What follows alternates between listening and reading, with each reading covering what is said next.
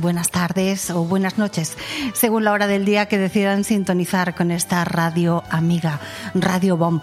Los saludos cariñosos de Alicia Cueto, quien estará compartiendo con ustedes este jueves 22 de septiembre, último día del verano, estas dos horas de radio. Si somos su opción para respirar aire fresco, bienvenidos.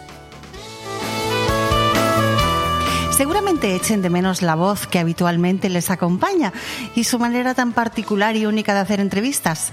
Sí, la de mi compañero Leopoldo, que como persona inteligente que es, está haciendo kilómetros con la autocaravana Vivir.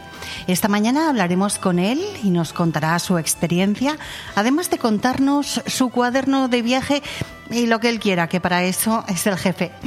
Cambiando de tema y respecto a los tiempos tan convulsos que vivimos a nivel mundial, acaba de venirme un refrán a la cabeza. A río revuelto, ganancia de pescadores, que significa que del mismo modo que aparece más pesca cuando las aguas de un río se revuelven, en las situaciones confusas y cuando se producen cambios o desavenencias, hay quienes sacan beneficios aprovechando tales circunstancias. ¿Quién va a sacar beneficio de estas situaciones? Mm, el señor Putin, de todos es sabido la brillante idea de movilizar 300.000 reservistas para contener el avance a Ucrania.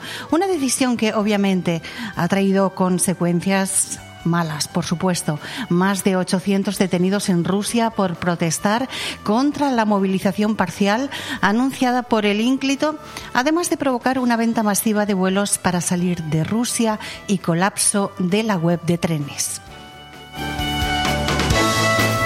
Y ahora que ya hemos enterrado a la reina de reinas, a la Queen Elizabeth II, con ese funeral de Estado que al pueblo ya no nos ha parecido más largo que un día sin pan, volvemos con el tema de la invasión de Rusia a Ucrania, la cual teníamos la sensación de que le habían puesto en pausa eh, para seguir a la carga después de cumplir con el protocolo de despedir a Isabeleta. Digo Isabeleta con el mayor de mis respetos eh, ya que al final nos parecía de casa. La cruda realidad es más de lo mismo. La guerra entre Rusia y Ucrania, que nos salpica a todos, el cambio climático, los chinos, por otro lado, pidiendo diálogo y negociación, y más les vale, porque si no la tienen, AliExpress se les va a hacer la ma, que decimos en valenciano. Mientras, el psicópata de la Moncloa compara la guerra entre Rusia y Ucrania con un hombre que maltrata a una mujer y hace estas declaraciones desde Nueva York, ya que se encuentra en la Gran Manzana con motivo de la celebración de los actos de apertura del periodo de sesiones de la Asamblea General de la ONU. En fin, como decía antes, más de lo mismo. Tanto es así que a uno se le quitan las ganas de ver noticias, porque ya no hay noticias agradables. Bueno, como las meigas. A ver, las ailas, solo que no nos hacemos eco. Hoy en aire fresco hablaremos de la importancia de las emociones y el estrés eh, con el que vivimos cada día y que se, se intensifican al seguir la actualidad eh, del día a día, la crisis y demás monsergas. Lo haremos con el coach emocional Carles Berriales. Y como queremos seguir con las noticias amables, pues estará con nosotros Matías Pérez presidente de la Fundación Cultural Frax de la Comunidad Valenciana, una fundación privada eh, de carácter cultural que tiene como objeto el fomento de la cultura, las artes y las ciencias. Nos hablará de la presentación del libro Boinas Verdes Españoles de los autores Quitín Muñoz y Terencio Pérez. Hoy nos, nos, asomaremos a la ventana del foro con José Luis Barceló, con quienes hablaremos, con quien hablaremos de la actualidad y de lo que nos preocupa a los españoles, que por desgracia son demasiadas cosas. En este aire fresco especial escucharemos música que dicen que la música amansa a las fieras.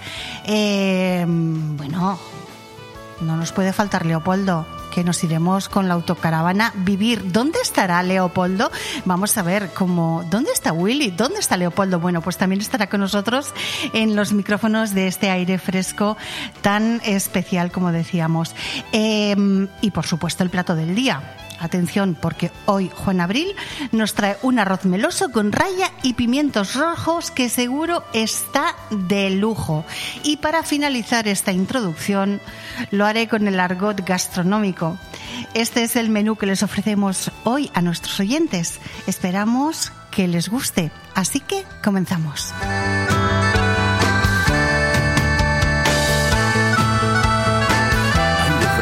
En Radio 4G Benidorm.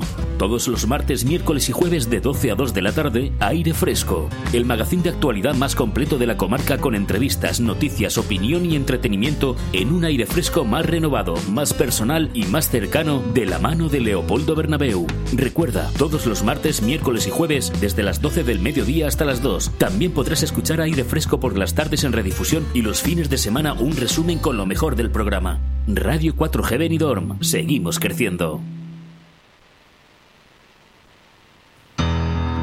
Y así comenzamos este aire fresco, como decía, especial.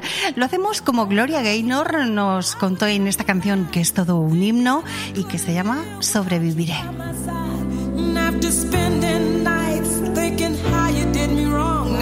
strong and I learned how to get along.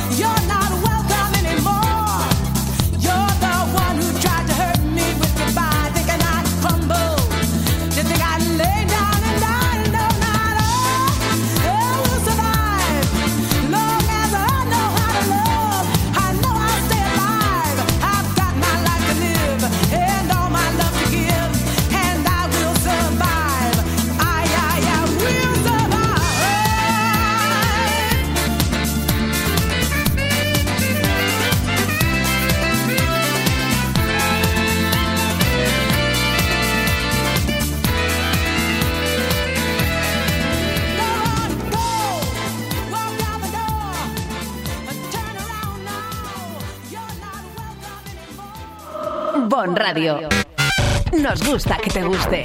Desde RA Benidorm y la Concejalía de Playas del Ayuntamiento queremos aconsejar que para el mejor disfrute de nuestras playas se prevengan con protección y eviten las horas de mayor radiación solar entre las 12 del mediodía y las 4 de la tarde. Sigan los consejos del personal de salvamento y socorrismo, respeten el color de las banderas de las playas y nunca dejen solos a los niños. Ha sido un consejo de RA Benidorm concesionaria de playas y la Concejalía de Playas del Ayuntamiento de Benidorm. Todo el arte y el sabor del sur en Benidorm lo tienes en la Taberna Andaluza. Menús del día, tapas, raciones, arroces y carnes con ese sabor especial de Andalucía. Huevos rotos con jamón ibérico, fritura de la bahía, croquetas surtidas y mucho más donde elegir. Reservas al 96 585 1087. Te esperamos en calle Esperanto de Benidorm.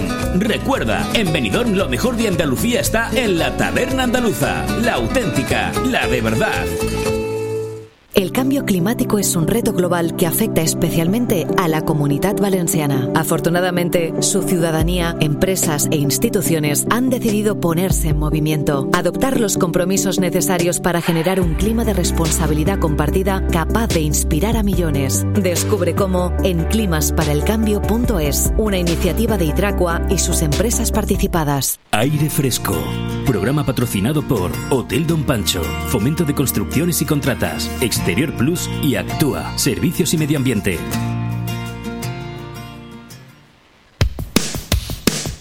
Pues de momento hemos sobrevivido a estos cinco minutos, ¿verdad que sí? Ale Ronzani, a los mandos esta mañana en aire fresco y, y, gracias a él, pues una, pues se puede escuchar y estar aquí y gracias por, por entender y por aguantarme todos estos líos que te estoy metiendo esta mañana.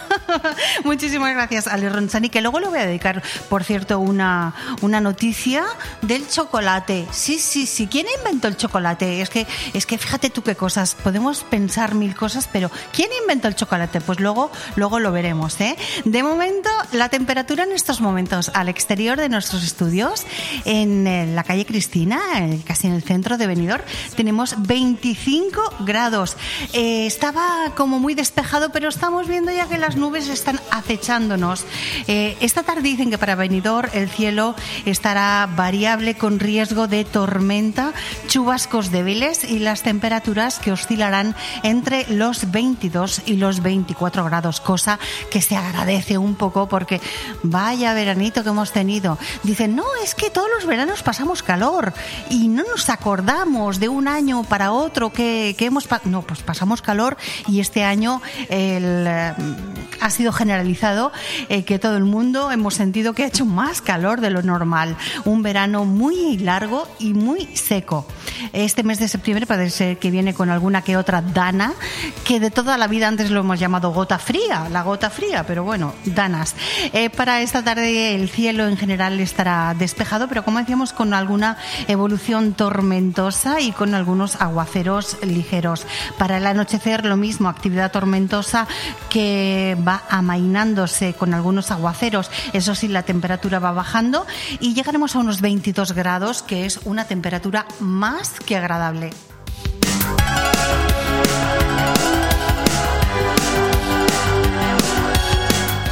Aprovechamos que hablamos del tiempo para recordaros que hoy es el último día de verano.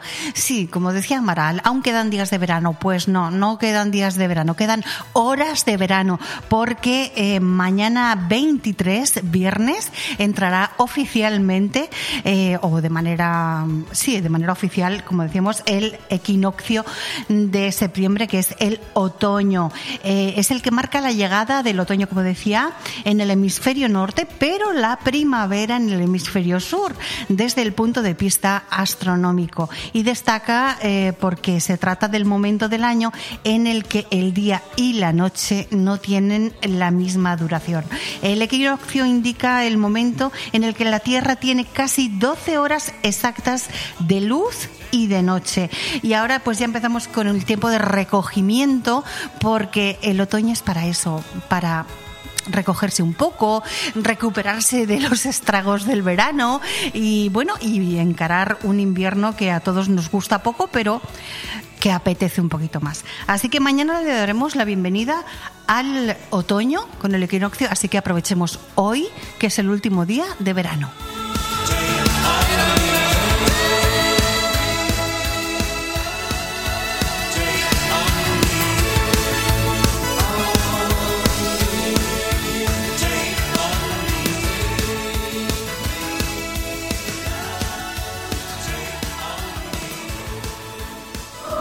Bon Radio. Nos gusta que te guste. ¿Quieres comprar o alquilar una vivienda? ¿O quizá alquilar o vender la tuya? Rojisa, el grupo inmobiliario que más crece en la comarca, te ofrece esas cuatro posibilidades. Si buscas o tienes una propiedad en la costa o en interior para alquilar, comprar o vender, la mejor solución, sin pausa pero sin prisa, es confiar en los profesionales de Rojisa. Administración de fincas, seguros, gestoría, reformas, no lo dudes. En calle Santa Cristina 5 de Benidorm, Rojisa. Infórmate en el 672 20 26 36 o en gruporojisa.com. Elmundofinanciero.com. Más de 75 años ofreciendo la información económica y financiera más solvente. Para gozar los aromas y el sabor del Mediterráneo en la Costa Blanca, restaurante Club Náutico Marina Greenwich. Los menús de pescado, marisco y arroces elaborados por el chef Alberto Durá te sabrán a gloria. Y no dejes de probar los deliciosos cócteles en nuestra magnífica terraza abierta desde las 7 de la tarde, rodeado de un entorno espectacular con vistas a la bahía. Restaurante Club Náutico Marina Greenwich. Información y reservas al 673 75 89 17. En el puerto deportivo Campomanes, Restaurante Club Náutico Marina Greenwich. Aire Fresco. Programa patrocinado por Hotel Don Pancho, Fomento de Construcciones y Contratas, Exterior Plus y Actúa, Servicios y Medio Ambiente. Temas destacados del día. Pues este no es un tema muy destacado del día, luego hablaremos de otros, pero es que se lo he prometido a Ale Ronzani, que es eh, nuestro técnico, y, en honor a él vamos a, a, ver quién inventó el chocolate. Estábamos hablando antes qué cosas, quién se para a pensar eh, quién inventó el chocolate. Pues dicen que es complicado encontrar a una persona que, que no le guste el chocolate, aunque bueno, locos hay en todas partes, ¿eh? que no quiere decir que a todo el mundo le guste. Eh, bueno, tiene más años de los que podemos imaginar y si estás familiarizado con este dulce, sabrás que sus orígenes se remontan en el tiempo y que el individuo que descubrió cómo hacer el chocolate está perdido en la América del Sur de hace miles de años. La evidencia más temprana del uso del cacao, la semilla fermentada y seca de la fruta que crece en el árbol del cacao, en América del Sur data de unos 5.300 años, según informa Life Science, aunque es probable que la planta fuese utilizada por personas en toda América del Sur muchísimo antes de que el árbol ya estaba fuera de su área de distribución natural en esa época. Estoy convencida de que ese chocolate no te gustaría, Ale estoy convencida porque me parece que era un chocolate muy amargo. A nosotros yo creo que con el paso del tiempo han ido cambiando y, el chocolate pues ya lo vemos de otra manera. Pero ¿quién diría que el chocolate tiene, tantos años? ¿Verdad? Pues sí, pues más de 5.000 tiene unos pocos, bastantes. Pero yo creo que a nuestro Ale le gusta más la Nutella. Seguro, ¿no? Ah, no. Bueno, no. Bueno, pues no, no le gusta la Nutella. Nos vamos ahora con más noticias. Si te parece, vamos allá.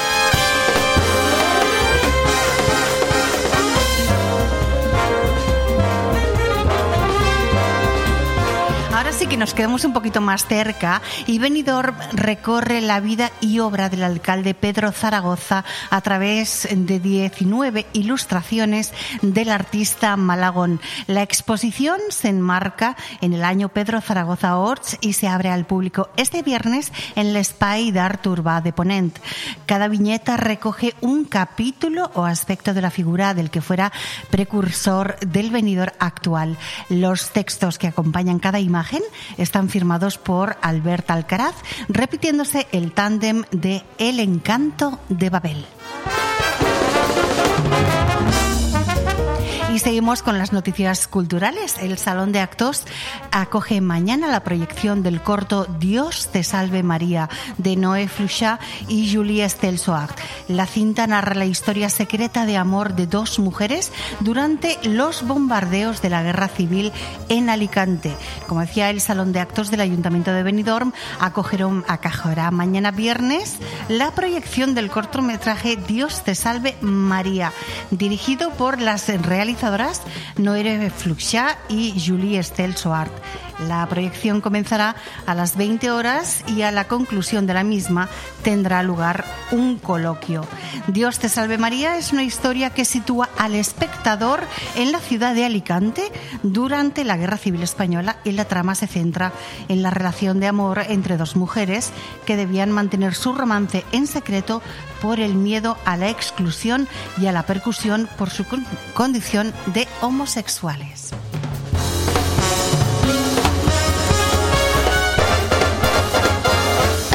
Bon Radio. Nos gusta que te guste. Racer, reformas y servicios integrales. Realizamos todo tipo de obra y reforma, ya sea pequeña o integral para tu vivienda o local. En Racer instalamos y reparamos aire acondicionado, calefacción y mucho más. Y para completar, servicio de mantenimiento de piscinas y jardinería. Te asesoramos con total garantía en todos nuestros servicios y trabajos. Infórmate en el 609 48 85 19 o en racerintegral.com. Racer, garantía de eficacia y servicio. Disfruta de la nueva temporada en Bahamas Disco Garden. Abrimos todos los días de 8 a 8 con nuestras ofertas de 2x1 hasta las 10 de la noche. No te olvides del chupito de cortesía que ofrecemos como bienvenida, con la mejor música de nuestros DJs Roland Fernández, DJ Duco y DJ Munir. Ah, y este año tenemos algo muy especial para todos vosotros. Y vosotras, todos y todas. La nueva zona VIP con ofertas en botellas, gogos y más sorpresas que tendrás que venir a descubrir. Y recuerda que a partir de las 4 el mejor reggaetón para que nos acompañes todas las noches de este verano. Recuerda, Bahamas Disco Garden Benidorm. Benidorm. Benidorm. ¿Quieres que tu dinero valga más en septiembre? Pues adquiere los bonos consumo de la Nucía y tu dinero valdrá el doble. Con 10 euros obtendrás un bono de 20 euros para comprar en las más de 50 tiendas y comercios de la Nucía adheridos a la campaña. Del 1 al 30 de septiembre, campaña de bonos consumo en la Nucía. Adquiere tus bonos en la nuciabonoconsumo.es y ahórrate el 50% en tus compras. Campaña de AEGLU, FACPIME y el Ayuntamiento de la Nucía para fomentar el comercio local subvencionada por la Diputación de Alicante. Ayuntamiento de la Nucía, FEM Poble, FEM Futuro. Necesito hablar contigo. Tengo que contarte algo. Tenemos que hablar. Sea lo que sea, díselo en Restaurante Juan Abril, porque no hay otro sitio igual donde todo sabe y sienta mejor, como nuestros arroces, carnes y pescados frescos de la bahía. Restaurante Juan Abril, Paseis del Mediterráneo 14, Altea. Reservas al 96 584 37 22. Restaurante Juan Abril, la cocina española de siempre, donde todo te va a saber mucho mejor.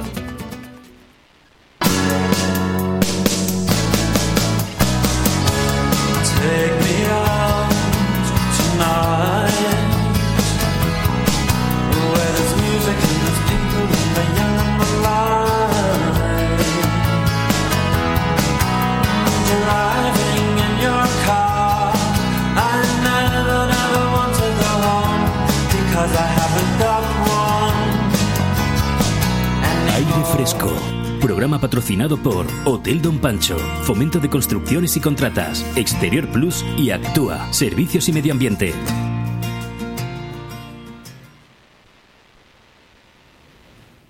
En estos momentos tenemos al otro lado de lo telefónico a nuestro primer invitado de la mañana. Se trata de Matías Perezuk, presidente de la Fundación Frax. Buenos días, Matías. Hola, buenos días. Un placer, un placer estar aquí con nosotros en aire fresco. Muchas gracias. ¿Nos escuchas bien, Matías? Sí, bueno, eh, eh, viene con hay retorno Ajá. Y entonces es un poco incómodo. Bueno, esto lo vamos a achacar al tiempo. La culpa la tiene el tiempo, ¿eh? La culpa la tiene el tiempo. Eh, Matías, Seguro. much- muchísimas gracias por estar aquí con nosotros como presidente de la Fundación Frax. Vamos a hablar de la presentación del libro que va a tener lugar esta tarde, eh, 22 de septiembre, en el Aula de Cultura de la Fundación Mediterránea CAM. Boinas Verdes Españoles.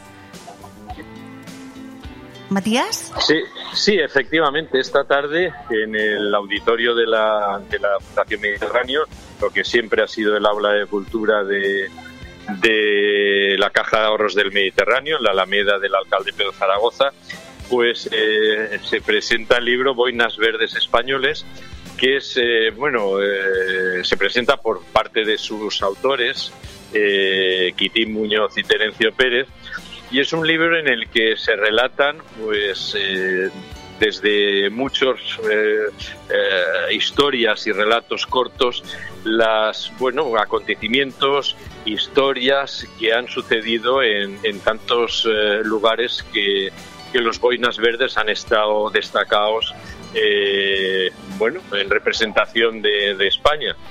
Y podremos escuchar alguna anécdota y alguna historia pues de, de lugares que a todos tenemos en nuestra en nuestra memoria como como Bosnia como Afganistán como Irak eh, como Líbano como la República Centroafricana en las que eh, los boinas verdes pues han trabajado fundamentalmente por algo que, que es importante y es eh, por la paz y para proteger eh, a personas. Y, y, bueno, son las tropas de élite del, del ejército español y yo creo que merecen ese reconocimiento y ese homenaje. Bueno, y conocer sus historias, porque eh, ¿quién no ha visto una película de los boinas verdes americanos? Exacto. ¿Quién no ha visto una película de, de los boinas verdes o el equivalente de los boinas verdes eh, eh, británicos? Sin embargo, los boinas verdes españoles, pues sus eh, actuaciones, sus intervenciones, pues muchas veces harían, serían el argumento perfecto de películas quizás mucho más emocionantes que, que esas que vemos de los boinas verdes americanos. Yo, si me permites, te diré una cosa, y es que el libro que, que se va a presentar hoy en, en el aula de cultura de, de la Caja del Mediterráneo en la Alameda es, es un libro de aventuras porque cuenta, cuenta aventuras emocionantes, aventuras que, que bueno, pues eh, van a tocar la fibra, pero también es un libro, yo, si me permite, a lo mejor puede parecer algo cursi, pero un libro de amor. Ah, Porque ¿Y esto es por un qué? libro de amor a España, Ah. de amor a, a sus compatriotas y un, y un libro de amor, y yo, bueno, pues diría que a las personas, porque al final, hombre, un boina verde eh, no es boina verde por el dinero, no es boina verde por lo que le pagan a final de mes, que, que no es una cantidad importante, desde luego. Lo es por vocación, por vocación de servicio, por vocación de servicio a su país y por vocación de servicio a las personas, que Al es para, prójimo. para lo que están. Yo, mira, a- yendo a, a- a- a un, a, a- a algo muy reciente y, y que todo venidor recordará, cuando eh, estalló el tema de la, del coronavirus, eh, que, que todos nos asustamos tanto, que, nos encerraron en casa, que no sabíamos lo que iba a pasar, que poníamos la tele y eran centenares de, muertos a diario. Recuerdo días de haber mil muertos en España, que eso es una barbaridad día tras día. Yo creo que a todos los eh, ciudadanos de Benidorm nos tranquilizó mucho ver a los boinas verdes eh, patrullando por las calles de la ciudad. Por eso te digo que yo creo que es un momento especial para escuchar esas historias esta tarde a las ocho y media en, en el aula de cultura de la CAM en la Alameda. Además, historias eh, en primera persona, ¿no? Eh, por los autores Quitín Muñoz y Terencio Pérez, eh, que estarán eh, precisamente presentando este libro, como tú bien decías, Matías, de, de amor, de amor a, a tu patria, ¿no? Eh, esto lo comentamos a micro cerrado.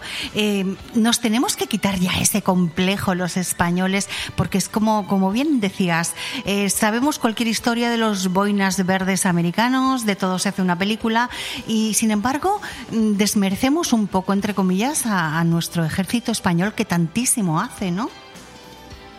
Bueno, pues yo creo que sí, pero eh, eh, eh, estos, eh, los españoles es que somos así.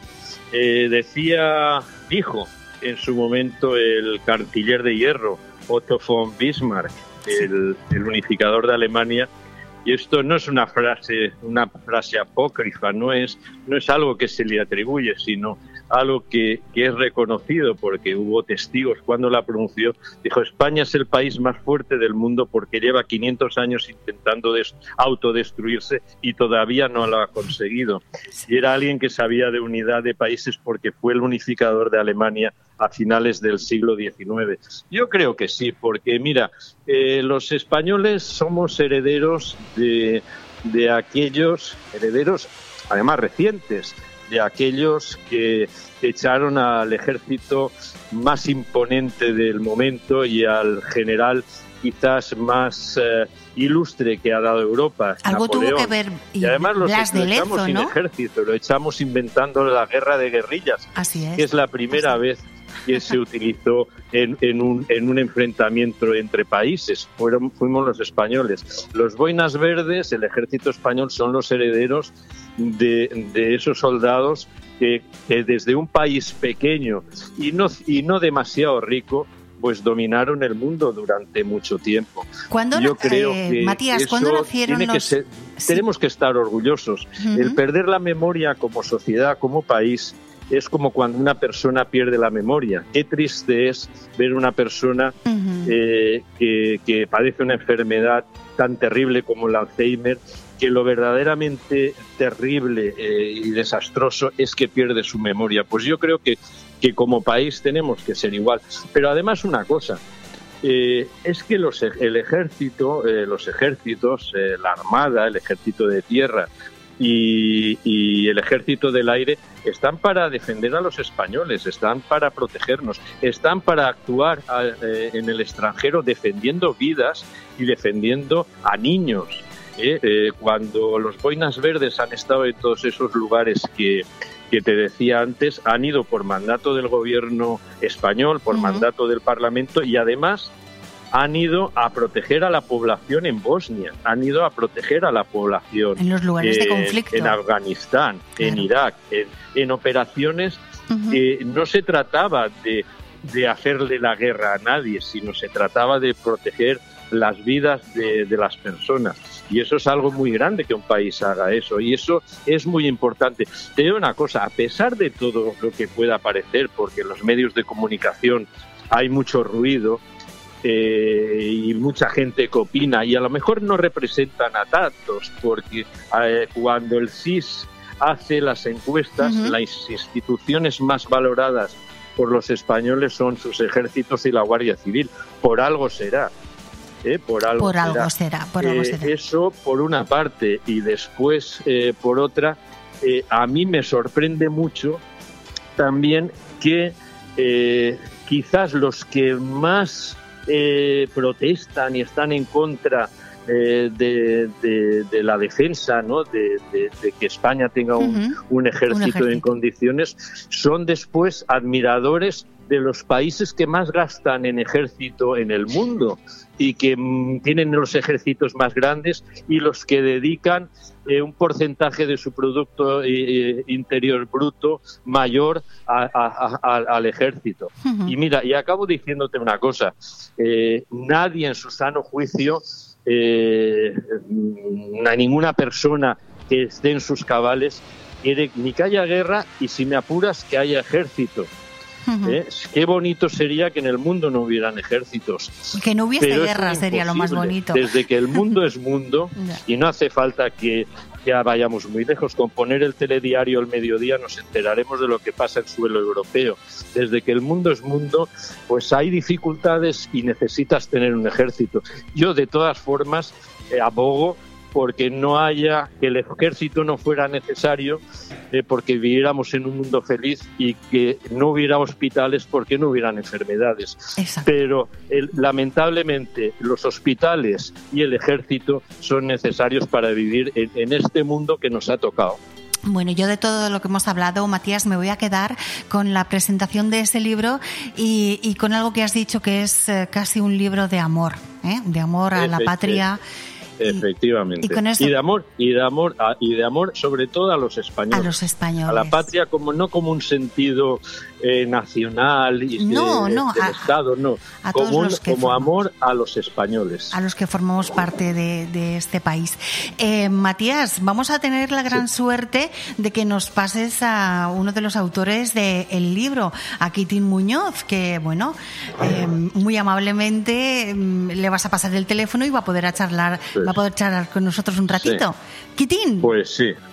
Pues es, eh, la verdad es que es un honor el, el pasártelo y, y que esta tarde, que se haya desplazado hasta Benidorm y que esta tarde presente junto con Terencio Pérez el libro que, que ha escrito.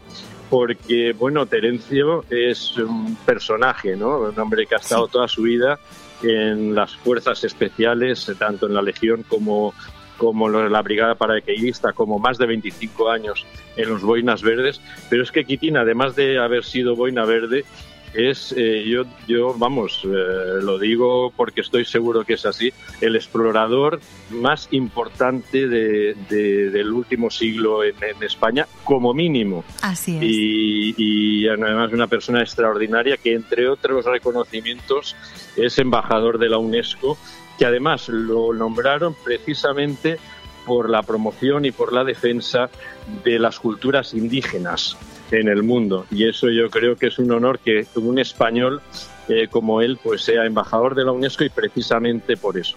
Y te lo paso ya, no y lo me hago lo más paso y me lo pasas porque tendré que hablar con, con Kitín.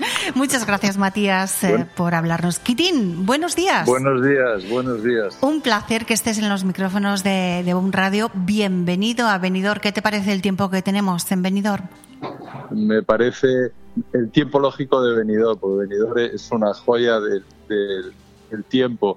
Siempre que he venido aquí, le estaba contando Matías que, conozco bien la zona de, de Alicante, la provincia de Alicante, conozco bien Benidorm de toda mi vida y, y sé que tiene un tiempo excelente. Pero ahora, bueno, acabo de llegar ayer de Bulgaria y me encuentro con este tiempo y, y- y, bueno, maravilloso. Qué maravilla, claro. Un paraíso, un lleváis- paraíso. Lleváis una vida, pues, eh, en Bulgaria bastante tranquila, por decirlo de alguna manera, ¿no, Kitín? Eh, pero tú, como buen explorador, navegante, eh, no debes parar, no debes parar. Yo te recuerdo muchísimo eh, de verte en televisión y decir, "Buah, este hombre, qué gestas hace, ¿no? Eh, Sí. Recuerdo, recuerdo esa imagen de, de Kitín Muñoz. Te asocio a esa imagen, ¿no? A de, de chico valiente, por decirlo de alguna manera. Gracias. Sí, sí. Pero lo que, lo que desconocía es que tú perteneciste a, a los Boinas Verdes españoles.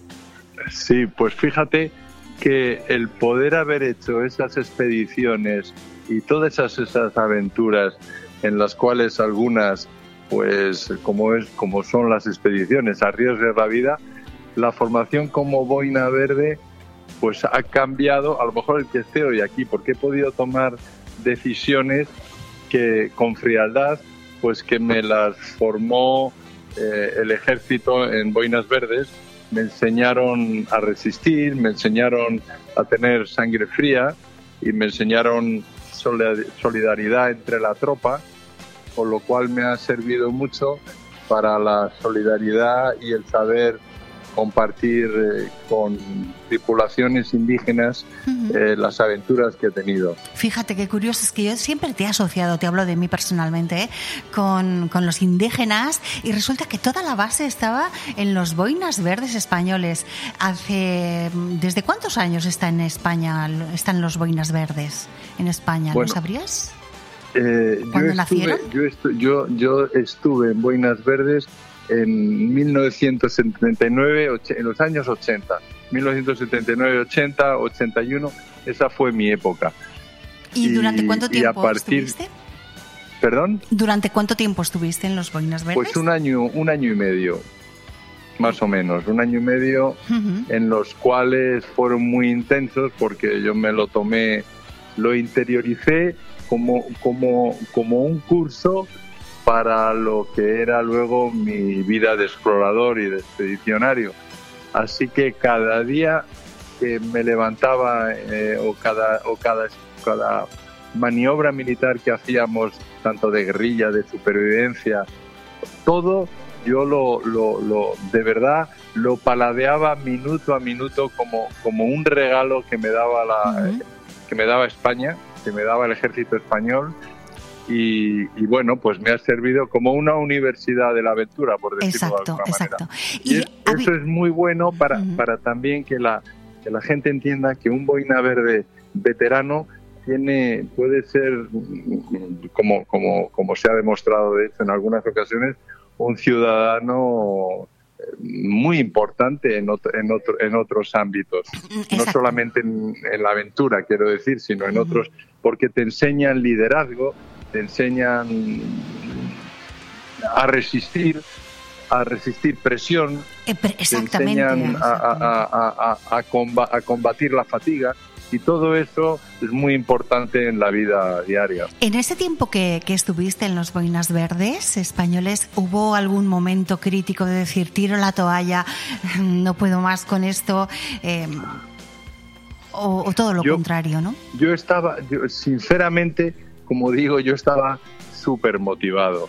Entonces, claro, eh, de hecho te diré que cuando yo entré en Boinas Verdes forzando la máquina, porque cuando ya habían en el reemplazo, eh, habían pasado ya los Boinas Verdes a hacer la captación.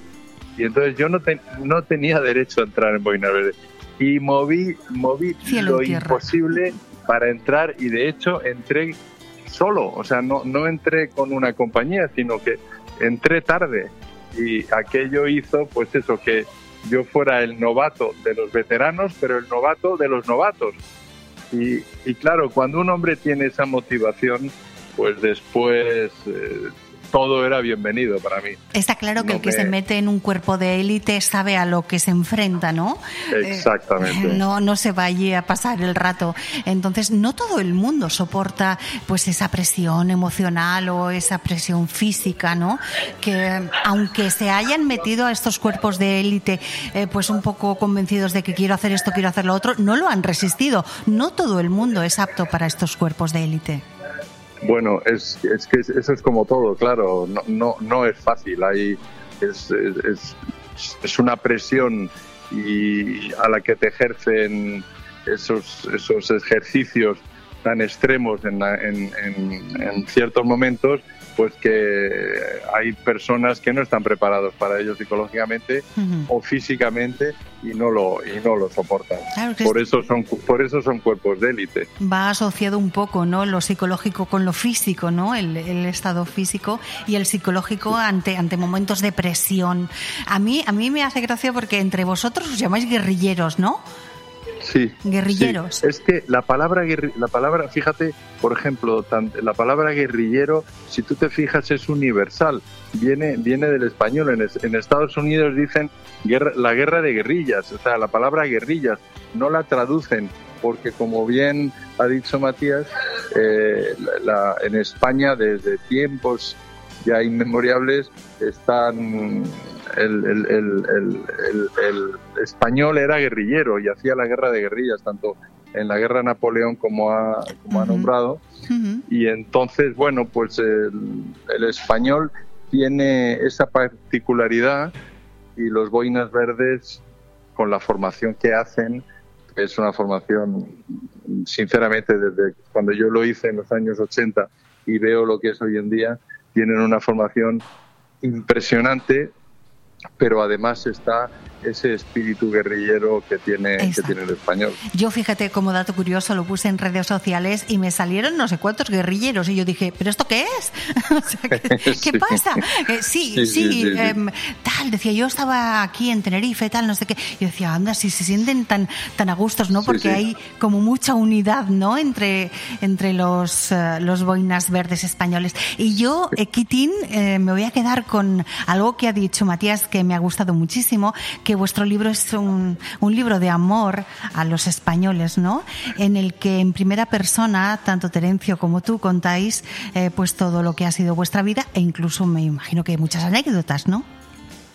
Justamente, tú, tú fíjate una cosa, yo lo que decía también Matías, yo soy embajador de buena voluntad de la UNESCO. La UNESCO, eh, ¿qué es lo que difunde? Una cultura de paz. Y justamente yo, un boina verde eh, defendiendo cultura de paz. Pero es que eso es lo que son los boinas verdes. Me gustó mucho lo que dijo el, el general del MOE cuando le conocí, que me dijo, Kitín, nosotros no somos máquinas de matar, somos máquinas para eh, defender la paz. Me parece Es- maravilloso. Es, es- es muy bonito. Y ese mensaje yo creo que es el que le tiene que quedar claro a los españoles, que los guerrilleros españoles, los boinas verdes, están aquí para cubrir la paz de los españoles y la paz de la sociedad libre. Pues a mí me parece, fíjate, Quitín, que has hecho un broche de oro para esta entrevista, que los guerrilleros no están para guerrear, no están para hacer la guerra, sino para cuidar, para cuidar de los españoles. Recordamos Exacto. que en el aula de cultura de la Fundación Mediterráneo eh, acoge la, la presentación eh, del libro Boinas Verdes. Hemos tenido el placer de hablar con uno de sus autores, Quitín Muñoz. Ha sido un placer que además eh, compartas estos minutos con nosotros e invitamos a que esta tarde se pasen a vuestra a la presentación de vuestro libro. Muchas gracias, muchas gracias. Gracias, un abrazo y que disfrutes de nuestro venidor. Un saludo de parte de los 30 autores del libro que son Boinas Verdes. Exacto, pues un saludo, un abrazo para todos y a seguir luchando. Muchas gracias a Buenos días. Gracias.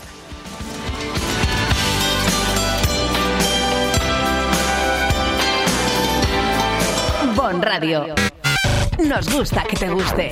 Con el frío no se juega. Y como decían en aquella serie, Y en invierno debemos protegernos. y por eso en Benicolchón nos anticipamos. Por la compra de tu colchón de la gama de ensacados, te regalamos un nórdico bicolor reversible de primera marca y una almohada visco para hacer tu sueño realidad. No lo dudes y ven a Benicolchón. Financiación a tu medida, transporte y montaje gratuito con entrega inmediata. Benicolchón en Villajoyosa, Benidorm y en carretera Benidorm Altea junto al cruce del Albir. Infórmate en benicolchón.com.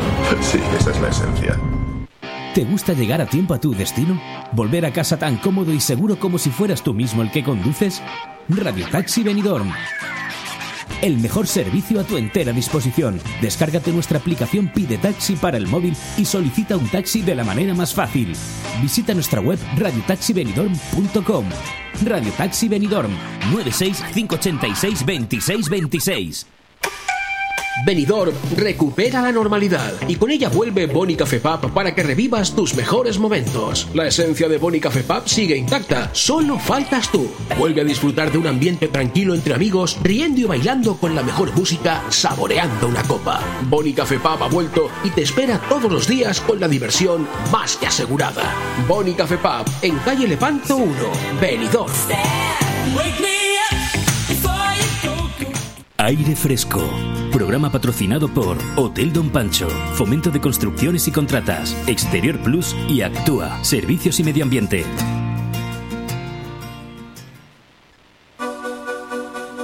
12 son los minutos que nos separan de la una de la tarde.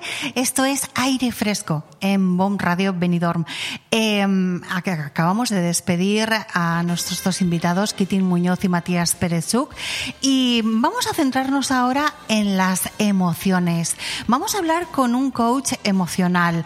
¿Qué es un coach emocional? Pues es el que ayuda a centrar el desarrollo personal de una persona y orienta para conocer e interpretar situaciones y emociones.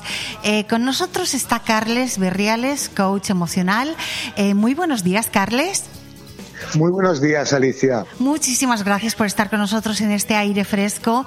Vamos a hablar de las emociones. Vaya tema profundo el de las emociones. Carles, ¿nos escuchas bien? Sí, os escucho un poco así, entrecortado, pero Entrecortado. Bueno, esto, estas son las Sí. cosas de, de la técnica. ¿eh? Vamos a ver Sí. si ahora nos escuchas un poquito mejor.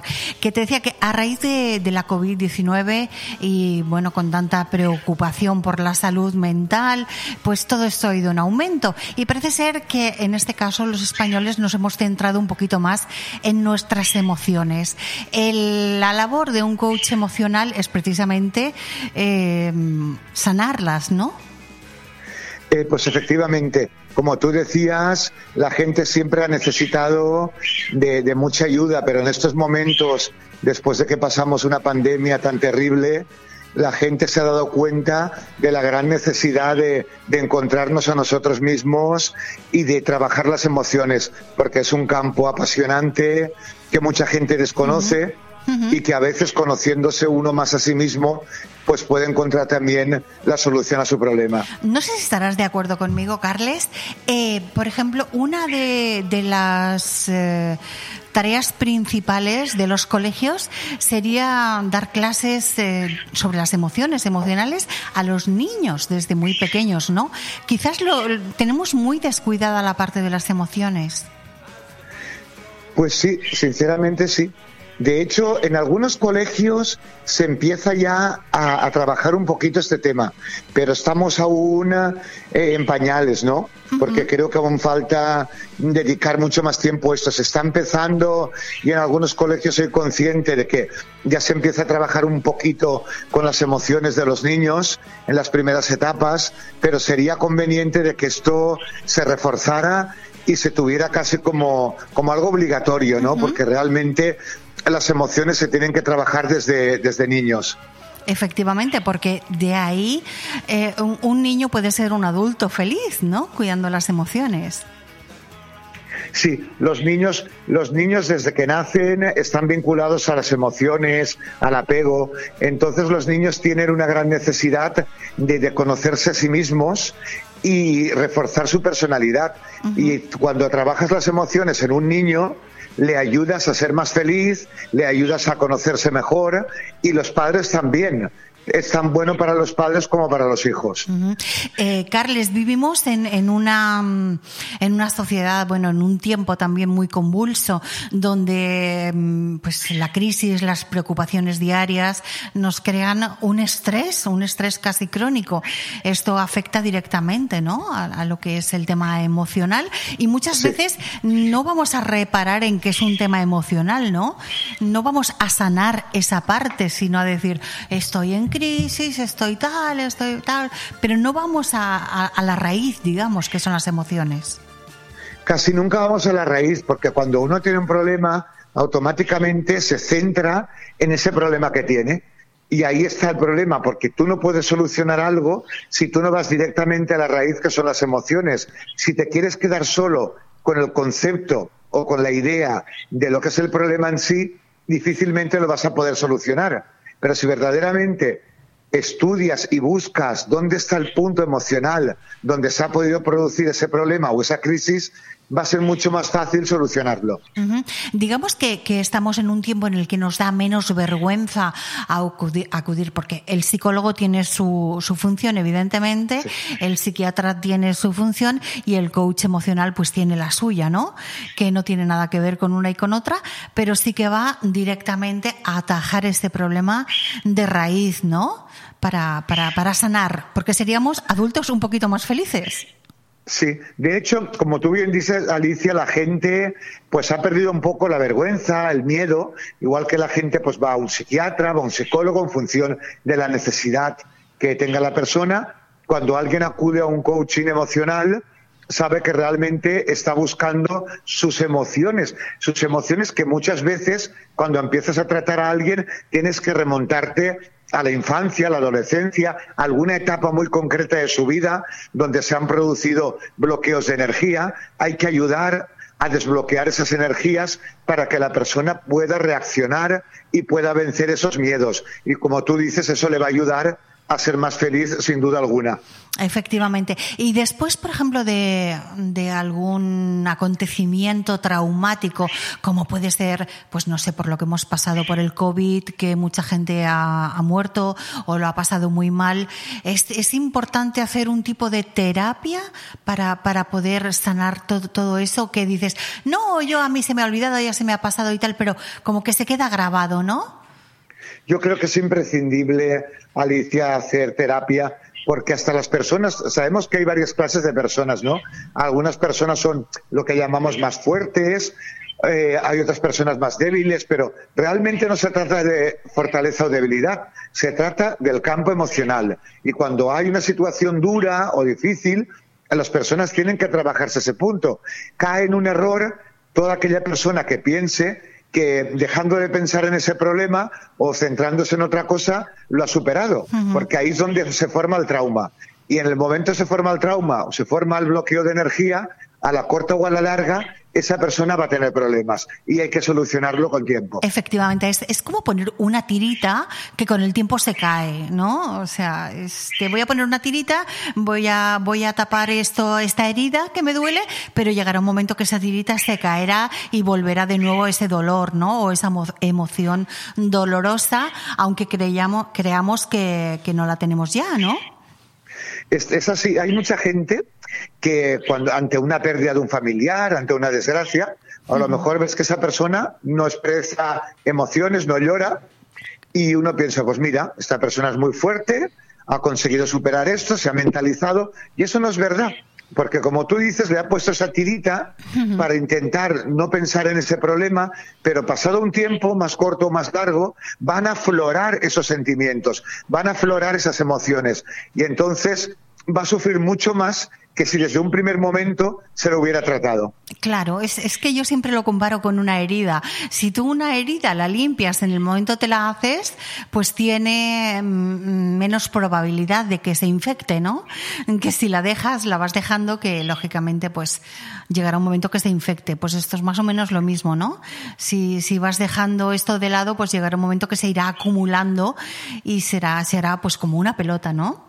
El tema, el tema la verdad es que es bastante, bastante interesante. Y fíjate que es curioso que España es uno de los países que menos acude a este tipo de terapias, ya no solamente de coaching emocionales, sino eh, psicología y demás, ¿no? Es un poco triste esto. Es todo un poco educacional, porque eh, en países nórdicos, por ejemplo, sí que tienen esto como algo normal, lo tienen normalizado. Yo creo que en esta vida al final se trata de normalizar las cosas. Entonces la gente, si no, si desde pequeños no educamos a nuestros hijos en que cuando se necesita una ayuda sea psicológica o en este caso de un coach emocional, hay que recurrir a ello porque eso te va a ayudar a superar ese problema y te va a ayudar a ser más feliz, pero eso hay que educarlo desde pequeños para que los niños lo vean como algo normal, los adolescentes sepan que cuando tienen un problema tienen estos instrumentos para poderlos utilizar y poder recurrir a una persona que les ayude. Todo es cuestión educacional. Yo creo Totalmente. que poco a poco mm. en España iremos avanzando más. Totalmente, y yo estoy de acuerdo en lo que dices y así es. Carles Berriales, muchísimas gracias por hacernos un huequecito en tu agenda. Eh, sabemos que estás en tu consulta y quiero agradecerte pues estar aquí conmigo compartiendo estos minutos en BOM Radio y hablando de algo tan importante como son las emociones. Eh, a ver si se da otro día y podemos hablar, Carles. Gracias a vosotros de corazón y aquí me tenéis para lo que necesitéis. Un abrazo. Un abrazo, buenos días. Nos buenos vamos días. ahora con un bloque de publicidad y volvemos enseguida. Bon Radio. Nos gusta que te guste. Allá donde mires, arriba o abajo, Grupo Pecal lo tiene en y pintado. Y nunca mejor dicho, ahora las paredes y suelo de tu garaje relucirán como nunca. Además de realizar pavimentos industriales y deportivos, impermeabilización y rehabilitación de superficies y fachadas, el mundo de la pintura no tiene secretos para nosotros. Entra en pecal.es y decide de qué manera podemos ayudarte. Grupo Pecal, desde Altea, para todo el mundo. Hipódromo de Disco Terraza. Hipódromo Disco Terraza te invita a disfrutar de nuestras espectaculares gogos, láser show y la mejor música del momento de la mano de nuestros DJs. DJ Carlos, DJ Pali, DJ Gina, The Little G. Disfruta de nuestra amplia terraza y ven a celebrar tu cumpleaños y despedidas con nosotros con una botella de champán de regalo. Abiertos hasta las 8 de la mañana. En Benidorm, Hipódromo Disco Terraza. Si no tienes sitio para guardar pertenencias de gran tamaño como bicicletas, motos, muebles y cualquier tipo de enseres, Movipark Marina Baixa te ofrece la solución. Áreas de diferentes medidas y precios que podrás alquilar según sean tus necesidades. Espacios cerrados de forma individual, con videovigilancia y la máxima seguridad en las instalaciones. Acceso 24 horas con código personalizado. Movipark Marina Baixa. Teléfono 670 97 23 14 porque son momentos para compartir, comparte felicidad. Chocolates Marcos Tonda. Comparte con tus clientes, empleados, con la familia y amigos sus exquisitos chocolates tradicionales y gourmets o los nuevos lotes combinados con productos tradicionales. En Villajoyosa, partida Torres junto Rotonda del Puerto y en el centro de Benidorm, calle Alameda Blue, espacio gourmet Marcos Tonda. El prestigio de una marca garantiza la calidad. Chocolates Marcos Tonda. Momentos para compartir. Aire Fresco. Programa patrocinado por Hotel Don Pancho, Fomento de Construcciones y Contratas, Exterior Plus y Actúa, Servicios y Medio Ambiente.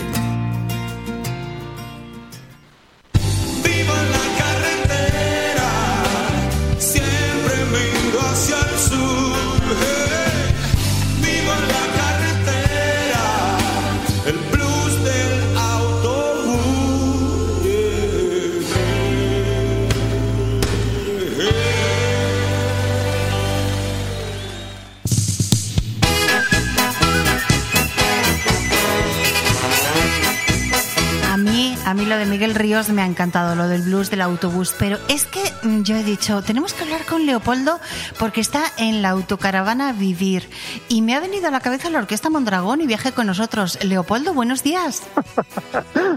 ¿No te lo esperaba? Muy buenos días. ¿Cómo estás?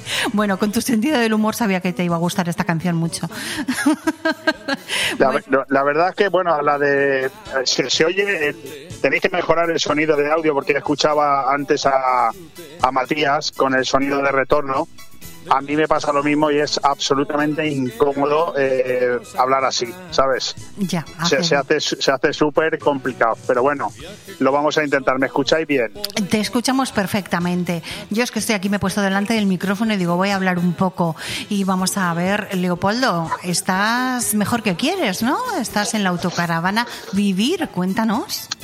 Bueno, este viaje concretamente no era, eh, a ver, no estaba planificado así, pero en cualquier caso da lo mismo, porque todo lo que sea viajar en autocaravana, eh, yo siempre lo he dicho, la, muchas veces que he tenido posibilidad de escribirlo, comentarlo aquí en antena, cuando antaño salía en otros viajes y Manorosa Planelles me llamaba, también poniendo esa, esa música de Vivo en la Carretera, que la verdad es que, bueno, que quieres que te diga, queda muy bien, ¿no? Con lo que, con lo que yo estoy haciendo.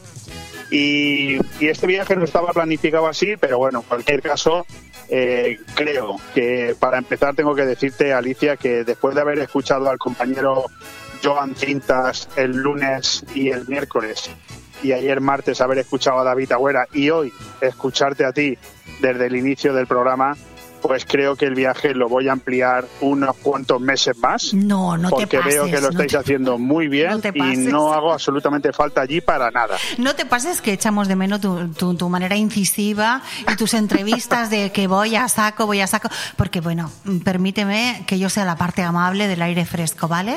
¿Me lo permites? Bueno, hacemos un buen equipo. Si te das cuenta, mira, Joan Cinta me, me da la sensación de que es un, un extraordinario fichaje, una incorporación fabulosa para este equipo. Un chaval joven, pero los dos programas de deportes que ha hecho lunes y miércoles me han encantado.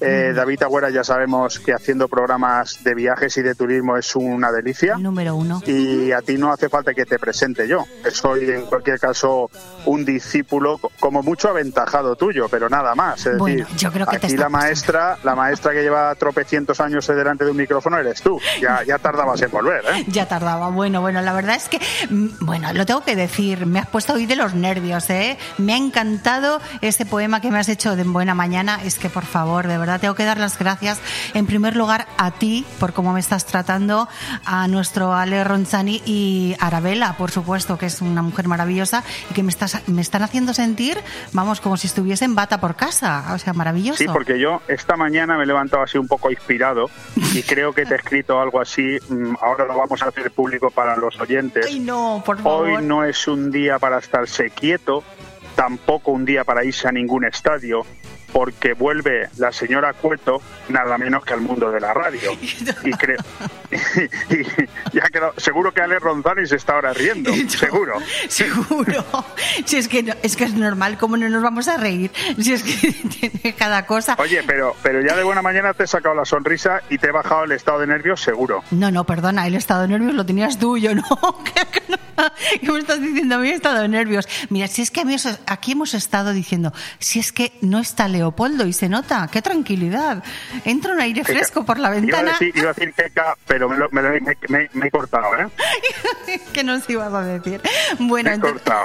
entonces eh, nos decías que vas en la autocaravana a vivir. Es un viaje Sí. que no estaba programado, digamos, Bueno, el como gran, tal. el gran viaje mm, de esta temporada o de este verano Fue se produjo el mes pasado, acuérdate. Maravilloso. Mm, Sabe todos los oyentes y el que no lo sepa, pues yo se lo digo, tengo un, un Facebook, tenemos un Facebook que es Autocaravana Vivir, donde vamos publicando todo, fotografías y textos. Hoy escribiré algo para publicarlo, resumen de esta semana. El gran viaje fue el, el- el- el, eh, agosto, del, o sea, el mes pasado, donde tuve oportunidad de recorrer prácticamente pues todo el lateral eh, izquierdo, podríamos decir, la zona atlántica de Francia, como tú bien sabes, hasta donde se produjo el desembarco de Normandía, visitando el Mont Saint-Michel, toda la Bretaña francesa, y la verdad es que aquello fue eh, extraordinario, ¿no? Extraordinario. Este viaje, bueno, pues estoy aprovechando, porque es así, yo hace ya un tiempo, tú lo sabes, los oyentes también, yo decidí un cambio de vida, decidí que iba a vivir un poco más y intentar estresarme un poco menos, la verdad es que lo estoy consiguiendo, o afortunadamente. Elegiste Y- el buen camino. Y bueno, y cada vez que tengo oportunidad, o bien porque tengo yo unos días libres, bien porque consigo engañar a unos profesionales como tú para que me sustituyan, o bien porque mi compañera tiene una semana de vacaciones, que es el caso este, pues nos vamos. La idea en esta ocasión era, como ella iba a tener eh, 16 días, repetir mi experiencia del mes pasado y llevarla a ella a conocer la Bretaña francesa, pero previamente visitar la ruta de los castillos del Loira, que maravillosa. oído hablar de ello. Es claro. maravillosa, no, no es que la he oído, es que la he visto. Es, es algo que hay que visitar una vez en la vida, ¿no? Bueno, pues, pues no, no ha podido ser, no ha podido ser porque le han cambiado los planes y de 16 días eh, se lo han pasado a 9. Entonces, claro, ya con 9 días es muy aventurado eh, desplazarse a tanta distancia porque en verdad íbamos a hacer nada más que kilómetros y kilómetros. Entonces cambiamos la ruta y hemos hecho una ruta circular eh, muy interesante que no estaba prevista y que nos lo estamos pasando muy bien. Fíjate. Sí, fíjate como decimos, pasado- como decimos en valenciano, pensat y fet, ¿no? Sí, es que da lo mismo. O sea, sí, en sí. autocaravana es también una cuestión de ir cogiendo un poco de experiencia. Hombre, yo siempre recomiendo llevar los viajes un poco organizados, al menos orientados. Y Es luego que ya conociéndote, que perdona, destino decida. perdona Leo, conociéndote, me extraña muchísimo que le digas a la autocaravana, venga, vamos, eh, Sí, tú eres muy organizado, eres muy organizado y seguro que te, que te programas muy bien lo que son las rutas, ¿no?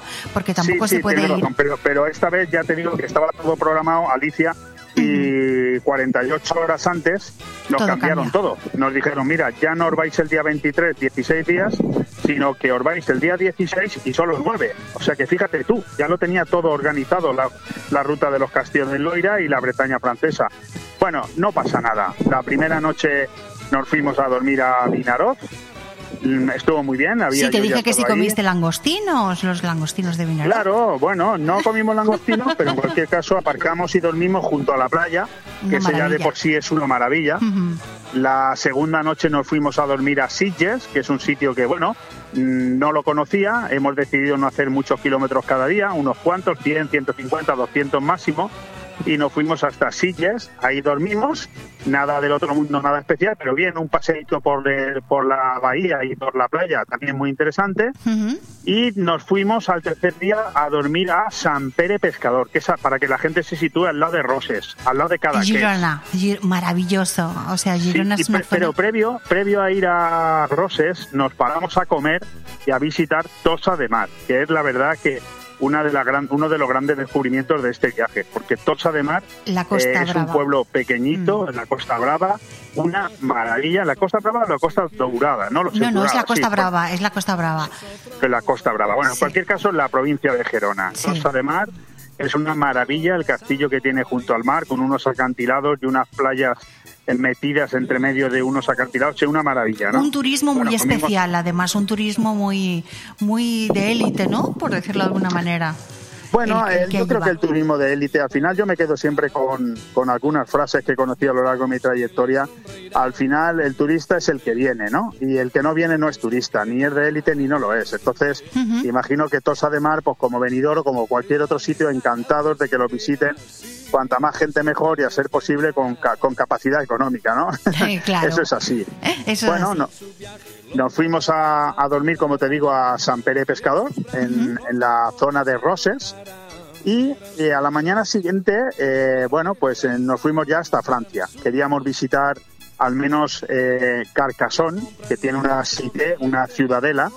Es una maravilla, que es lo que a mí me pareció en febrero de este año cuando estuve allí por primera vez. Pero fíjate lo que son las cosas, para que veas la incidencia que tiene visitar una, una ciudad en un momento dado, concreto. Es decir, yo la visité eh, Carcassonne en febrero, una noche de mucho frío, una cierta llovizna y con un castillo totalmente iluminado y me quedé, mm, bueno, me quedé alucinado, no lo siguiente, ya. no daba crédito a lo que estaba viendo mis ojos. Y en cambio en esta ocasión, yo ya no sé si es porque era de día, si hacía un poco más de calor. eh, no, no tenía tanta espectacularidad y, y No le además se lo había yo vendido tanto, tanto, tanto y tan bien a mi novia que cuando llegó allí dijo, bueno, pues oye, está muy bien, pero no es para lo que tú me habías dicho, ¿no? Y yo, y, y yo digo, bueno, pues eh, será tu impresión, porque vamos, la impresión que yo me llevé en febrero fue, ya te digo, Bueno, eh, pues quizá fue iba ese- visitando aquello totalmente anestesiado. Claro, ¿sabes? fue ese, ese momento, las emociones que tú tenías en ese momento, cómo sentiste aquello, el frío, el- la noche, pues eh, era un poco el momento, Pues sí. ¿no? Sí, de sí, cómo sí, lo la verdad es que sí. Leo, eh, normalmente los españoles solemos hacer la ruta y, y nos vamos a Francia y casi el, el país que tenemos al lado y que forma parte de la península ibérica es Portugal y, y también es maravilloso y no tendremos a visitarlo demasiado. Bueno, ¿Has pensado irte para allá?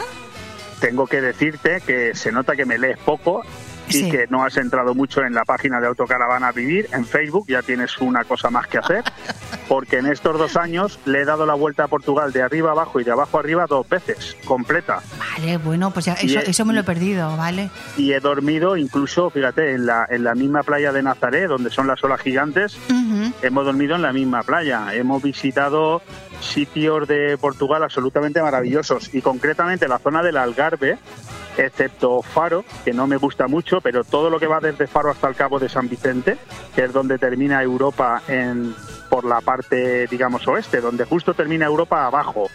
Bueno, pues todo eso, todos esos 150 kilómetros me los he recorrido varias veces y son una maravilla una maravilla de playas, de costas. Estuve incluso en Costa da Luz, donde en la casa donde desapareció hace 14 años la famosa Madeleine Albridge, ¿te acuerdas? Sí, ¿Eh? Madeleine. No, Albridge, Albridge no, Albridge no. Albridge fue No me acu- eh, no me la, acuerdo el la apellido, pero- consejera de Estados Unidos. Exacto. Madeleine, Madeleine, Madeleine, sí. O sea, que te quiero decir que Portugal me lo conozco muy bien y es un sitio espectacular. Lo que no conocía precisamente, al menos con la caravana, era Francia.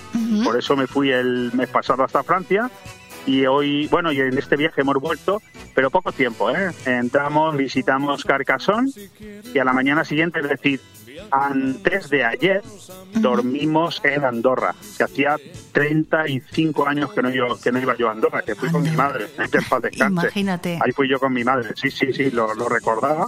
Y claro, eh, fuimos a Andorra, que entramos además en Andorra por Francia, por Paz de la Casa, y fuimos a dormir a, una, a un camping. Nosotros no somos de camping, nosotros somos de aparcar en cualquier lado. eh, pero fuimos a un camping, porque claro, en Andorra es un poco complicado, que se llama eh, Camping Valira, que me lo había recomendado precisamente un buen amigo de ahí de Benidorm llamado Maxi, y la verdad es que estuvimos fenomenal. Pero bueno, Andorra. Andorra es una gran ciudad, muy bonita, A pero es una ciudad de encanta. compras, no Sí. es...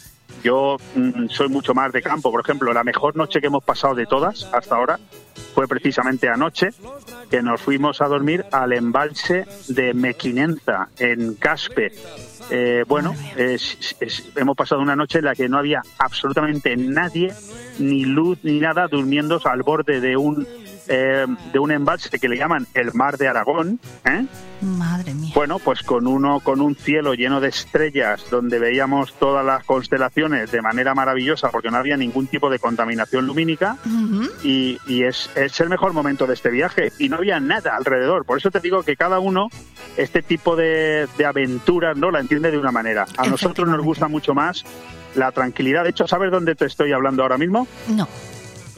Pues ¿De mira, dónde? te estoy hablando sentado en el castillo de Morella, Qué maravilla, Morella. El pueblo de, de Chimopuch. de Chimopuch. Escolta, Efectivamente, che, che, el pueblo de Chimo. Sí, sí. Pues aquí estoy mirando, estoy hablando contigo, sentado y mirando el castillo que lo tengo enfrente mía, que ahora subiré a visitarlo, porque me había parado para charlar un rato contigo. ¿Y qué tal el tiempo por ahí? ¿Está bien el tiempo? Por, porque Pues hombre, a anunciaban ver, en por Morella, Castellón. acuérdate que Morella es un sitio que en cuanto empieza a hacer frío, aquí cae nieve por un tubo. Ahí ¿eh? hace un Se frío que pela. Ahí hace un frío que pela. Entonces, yo llevo un pantalón corto, pero tengo que reconocer que la- es la primera vez en- desde que salí el viernes pasado de Benidorm que me pongo camiseta y encima una chaqueta. Ay, la, la frescoreta, Sí, sí. la frescoreta Yo voy con chaqueta. Mi novia va con, con chándal largo, chaqueta y Irá de todo. hasta Y el aquí todo cuello. el mundo lleva una chaqueta. ¿eh? ¿Sabes? hasta el cuello. Hombre, de hecho ahí nació la manta morellana, la famosa manta Escolta. morellana. Claro, che. Y no me la bella. Eh, mira, yo te veo ya de torrentí con una manta morellana, así que tráetela de recuerdo, Leo. Pues fíjate, fíjate qué, qué curiosidad, ¿eh? Es la primera vez desde que tengo la autocaravana, eh, hace dos años y medio, y viajamos, que vamos a ir a parar al mismo sitio que empezamos, porque hemos decidido que como nos quedan aún dos días para volver, volvemos el domingo por la tarde, nos vamos a ir a Vinaró, que nos pilla de aquí a 64 kilómetros, está en la costa, estamos en, en el interior de interior. Castellón, vamos a la costa, y vamos a estar ahí porque estuvimos muy bien la primera noche, durmiendo junto a la playa, un paseo marítimo extraordinario, unos menús con unos precios maravillosos y un clima estupendo. Vamos a ver si tenemos suerte y estos días nos salen igual Para repetir. y, y a disfrutar ahí hasta el domingo. Pues no sé, yo que tú me dijiste que hablaste con Zeus, ¿no? O, o con alguien de ¿Con por allá, quién? con alguien de por allá arriba esto de, de- de- de los dioses de la lluvia y demás. Sí, claro, yo estoy en contacto permanente con Claro. los dioses Y- eh, y les digo, oye, si tenéis que, si tiene que caer una tromba de agua en Benidorm, que caiga cuando yo me vaya. Me fui el viernes y cayó el sábado, o sea, perfecto. No me lo digas, no me lo digas ni me lo recuerdes. Y, y te he escuchado esta mañana cómo dabas el parte meteorológico para hoy y parece ser que hoy cae otra vez, ¿no? Pues estábamos pensando que estaba la cosa así, así que se había nublado, pero ahora parece que, que, que está de nuevo el tiempo así soleado, no lo sé. Mm, Ya sabes que a la mínima es lo que pasa en Benidorm. De repente te cae una tromba de agua y, y te pillas sin paraguas. Pues bueno, aquí, aquí te digo una cosa, aquí se está nublando mucho, mucho, mucho, mucho y yo no descarto que aquí empiece a llover en, en breve. Pero bueno, Daban oye, lluvias para el eh, Es lo interior. que tú decías antes, ahora le llaman Dana a lo que antes se llamaba gota fría y ahora le llaman eh, episodios no sé qué meteorológicos a lo que siempre hemos llamado lluvia en otoño. Exacto, Punto. que lo hemos tenido toda la vida. Vamos a ver, y más Sí, esta pero lluvia. ahora ya sabes que cualquiera que esté en contra del cambio climático se le ocurra decir cualquier cosa en contra del medio ambiente, lo crucifican. Por lo tanto, como quiero tener paz de aquí hasta el domingo, Tú me y lo yo voy a nos ahorrar. callamos, exactamente. Vamos a ponernos un puntito en la boca, porque Que si no... en la casa de Chimo Puig, eh, escolta, ten, tinc que tindre cuidado. Exactamente. Ten cuidado, ten cuidado. Pues muy bien. Eh, Leo, ha sido un placer compartir contigo estos minutos, viajar contigo, saber que esas experiencias son maravillosas y que, que disfrutéis cada día de la autocaravana Vivir, que ya lo dice, ¿no? Vivir. Sí, yo me- no me voy a cansar de repetirlo, nunca como un consejo, porque creo que, que bueno, no, no creo que, nadie esté capacitado para darle consejos a los demás, ¿no? Y además no, lo, no, no sería mi intención, pero sí que es verdad que, no me sería justo eh, después del cambio de vida que me ha pegado a mí desde que tengo esta autocaravana. No, no por nada, sino porque al final eh, aprendes un poco a vivir y, de- y te das cuenta, tú lo sabes, tenemos una edad parecida y vas viendo cómo va cayendo gente eh, joven, ¿eh? Claro. todavía joven, amigos, y oye, y nadie ha demostrado que una vez que te vas vuelvas. Aquí no vuelve nadie, es decir, más vale que y además te vas con lo mismo que viniste, es decir, con nada. Con nada. Por lo tanto, tanto pensar en riqueza, tanto pensar en triunfos, tanto pensar en éxitos, a veces eh, se te escapa la vida y cuando te quieres dar cuenta ya se ha escapado. Entonces nosotros hemos decidido aprovecharla, viajar, vivir todo lo que podamos, por supuesto con responsabilidad y con los pies en el suelo, y es algo que le recomiendo a todo el mundo, que la gente que viva, porque solo se vive una vez. Eso es así. Exactamente, vivir hoy, aquí y ahora, que es de lo que se trata. Correcto. Porque si no, de otra manera, se nos va la vida pensando en lo que, lo que podemos o lo que no podemos hacer. Vamos a vivir, vamos a seguir tu consejo. Yo de mayor quiero ser como tú, Leopoldo. Ya estamos, ya y estamos. sí, quiero ser como tú, de verdad. Quiero coger la autocaravana. Pero es que me da vivir. mucha rabia la gente que dice eso, porque desde que me compré la autocaravana, eh, querida Alicia, todo el mundo me dice, ay, qué envidia, qué envidia, pero ¿envidia de qué? Hazlo. No, no, yo si no he yo me compré una autocaravana, No digo envidia, tú, digo cualquiera. Yo me compré una autocaravana, Alicia, que me costó de segunda mano menos de lo que cuesta el 75% de los coches que vais circulando No por lo digas, no lo digas, no lo digas. No lo digas, Sí, pero que es, bueno, es cada cuestión uno de hace... mentalidad. Todo el mundo, tú lo sabes, Mm. todo el mundo se le llena la boca de hay que vivir, tienes razón, es que tal. Pero no mueven un no pie. se lo aplica. Pero no mueven un pie. Claro, claro. Claro, y va todo el mundo con un estrés y una locura que al final dices, vale, durante unos años está bien, oye, yo los he tenido, ¿eh? Pero llega un momento que, oye, que tengo 52 años y seguramente dentro de 20 pues eh, y ya no, igual ya no puedo hacer esto que estoy haciendo ahora con la misma agilidad y con la misma vitalidad. Hay que aprovecharlo ahora y hay que hacerlo. Y cuando, y cuando pasas episodios, mm, digamos, que, que, que te han marcado la vida, te das Correcto. cuenta, te das cuenta de que vivir es de lo que se trata, ¿no? Claro, y el que dirán, pues mira, pues que dirán, siempre hablará gente, siempre dirán, y Ah, nunca llueve a gusto de eh. todos, ¿no? Esa es la frustración de- de- del triste, no te preocupes. Nosotros felices, enhorabuena por tu vuelta a la radio. De verdad que es un espectáculo Gracias. tenerte ahí. Te estoy escuchando todo el programa y es una maravilla. Dice, anímate. Y ya sabes que esta es tu casa, Bomb Radio, y cuanto más programas hagas tú, menos hago yo y más viajo. O sea que encantado de, encantado de que lo hagas. Eso, vale, pues eso ya lo hablaremos, no te preocupes, que estoy segura que lo hablaremos. Eh, que tengáis un buen viaje de vuelta, tanto Verónica como tú, y que bueno, que ya nos vemos aquí y nos cuentas en primera persona todo lo que aconteció en Vinaroz o en Morella, Fantástico. a ver si por casualidad te encuentras a- al tío de Chimupuch. Fantástico. Muchísimas gracias. Venga, abrazo, un beso Leo. muy grande a los dos. Hasta ahora. Atractivos monstruos que le sonreirán y disfrute. Bon Radio. Nos gusta que te guste. El movimiento se demuestra bailando. En Estudio de Danza Patimora disfrutarás del baile con nuestros cursos de hip hop, street dance, baile español, flamenco, sevillanas o ballet clásico. Y no te pierdas las novedades en cursos de contemporáneo, zumba, Broadway y pilates. Con edad a partir de 3 años y durante todas las tardes. Reserva ya tu plaza llamando al 658 38 35 61. Estudio de Danza Patimora, calle Santa Cristina 2, Benidorm. En Restaurante Luxmar inauguramos nueva temporada. Hola, ¿cómo estamos? Pues de maravilla, porque este otoño-invierno Restaurante Luxmar tiene lista la temporada de cuchara. Prepárate para degustar los más sabrosos arroces melosos y durante el fin de semana el excelente cocido madrileño. Y sin olvidar nuestra carta de carnes y pescados. Restaurante Luxmar, Avenida de Zamora Abajo, en el Rincón de Loix. Información y reservas en luxmarbenidorm.com. ¡Qué alegre! Llega el bono consumo Finestrat. Desde el 1 de septiembre compra tus bonos de 10 euros y de 20 euros y paga la mitad. Los podrás consumir hasta el 12 de octubre en establecimientos comerciales de hostelería y restauración de Finestrat adheridos a la campaña. Es una iniciativa del Ayuntamiento de Finestrat con apoyo de la Diputación de Alicante para incentivar el consumo y apoyar a la pequeña y mediana empresa local. Colabora FacPime. Recuerda, si estás empadronado en Finestrat, del 1 de septiembre al 12 de octubre, súmate a la campaña Bono Consumo Finestrat. Más información y adquisición de bonos en finestratbonoconsumo.es. ¡Anda! Eso que suenan son tus tripas, ¿verdad? Pues sí, tú. Tengo más hambre que el perro un ciego. ¿Y si pedimos unos bocatas? ¿Pero qué bocatas ni qué bocatos? Lo mejor para quitar el hambre es ir al mesón el segoviano. Mesón El Segoviano combate eficazmente la hora del almuerzo, la comida y la cena. Rabo de toro, cordero al horno, cochinillo a la segoviana, chuletón de buey, menú diario. Mesón El Segoviano, calle Ibiza 10, teléfono 633 19 70 84. Benidorm. Aire Fresco. Programa patrocinado por Hotel Don Pancho, Fomento de Construcciones y Contratas, Exterior Plus y Actúa, Servicios y Medio Ambiente.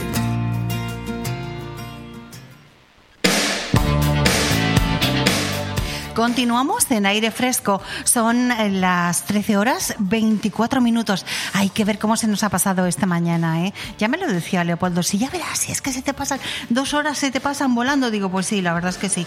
Nos vamos ahora con José Luis eh, Barceló, que nos asomamos a una ventana muy especial. Nuestro colaborador. Muy buenos días, José Luis. Muy buenos días, ¿cómo estáis? Vamos con un poquito de retraso, pero bueno, aquí estamos, ¿eh? dispuestos a hablar y a darte la bienvenida para hablar un poquito de la actualidad. ¿Cómo está la actualidad, José Luis? Está que Sí, arde. bien. La verdad, la verdad, sí, no, no te he entendido la pregunta.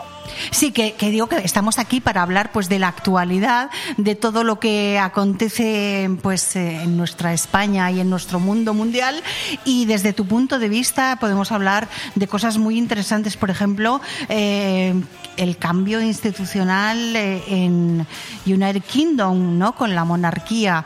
Eh, ¿Qué va a pasar después de Isabel II? Bueno, pues fíjate, a mí, a mí me da la sensación de que hay un cambio institucional importante. Fíjate que ha habido una, coincidencia que no sé si es feliz o, o desgraciada. Por una parte, hace poco hubo un cambio de, de primer ministro, que, que- que- que sabemos que, que, que producía también un cambio de gobierno importante, sin elecciones además. Y por otra parte tenemos el fallecimiento de la, de la reina Isabel II, ¿no?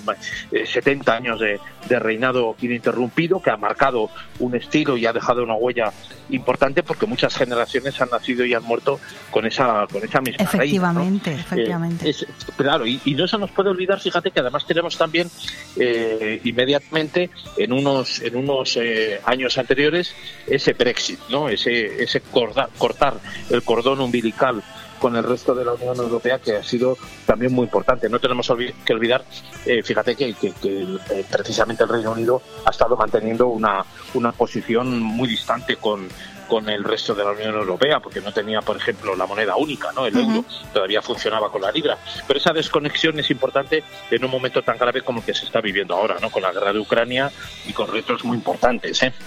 Sí, y además hay una cosa que me parece muy curiosa, José Luis, no sé, es, es una apreciación que he tenido yo, ¿no? A raíz del fallecimiento de la reina Isabel, está saliendo un montón de información de ella que no conocíamos, eh, información que se ha ocultado durante muchísimos años, eh, imágenes. Esto mm, quiere decir que es una campaña para lavar un poco la imagen de la monarquía ahora que no está la reina Isabel.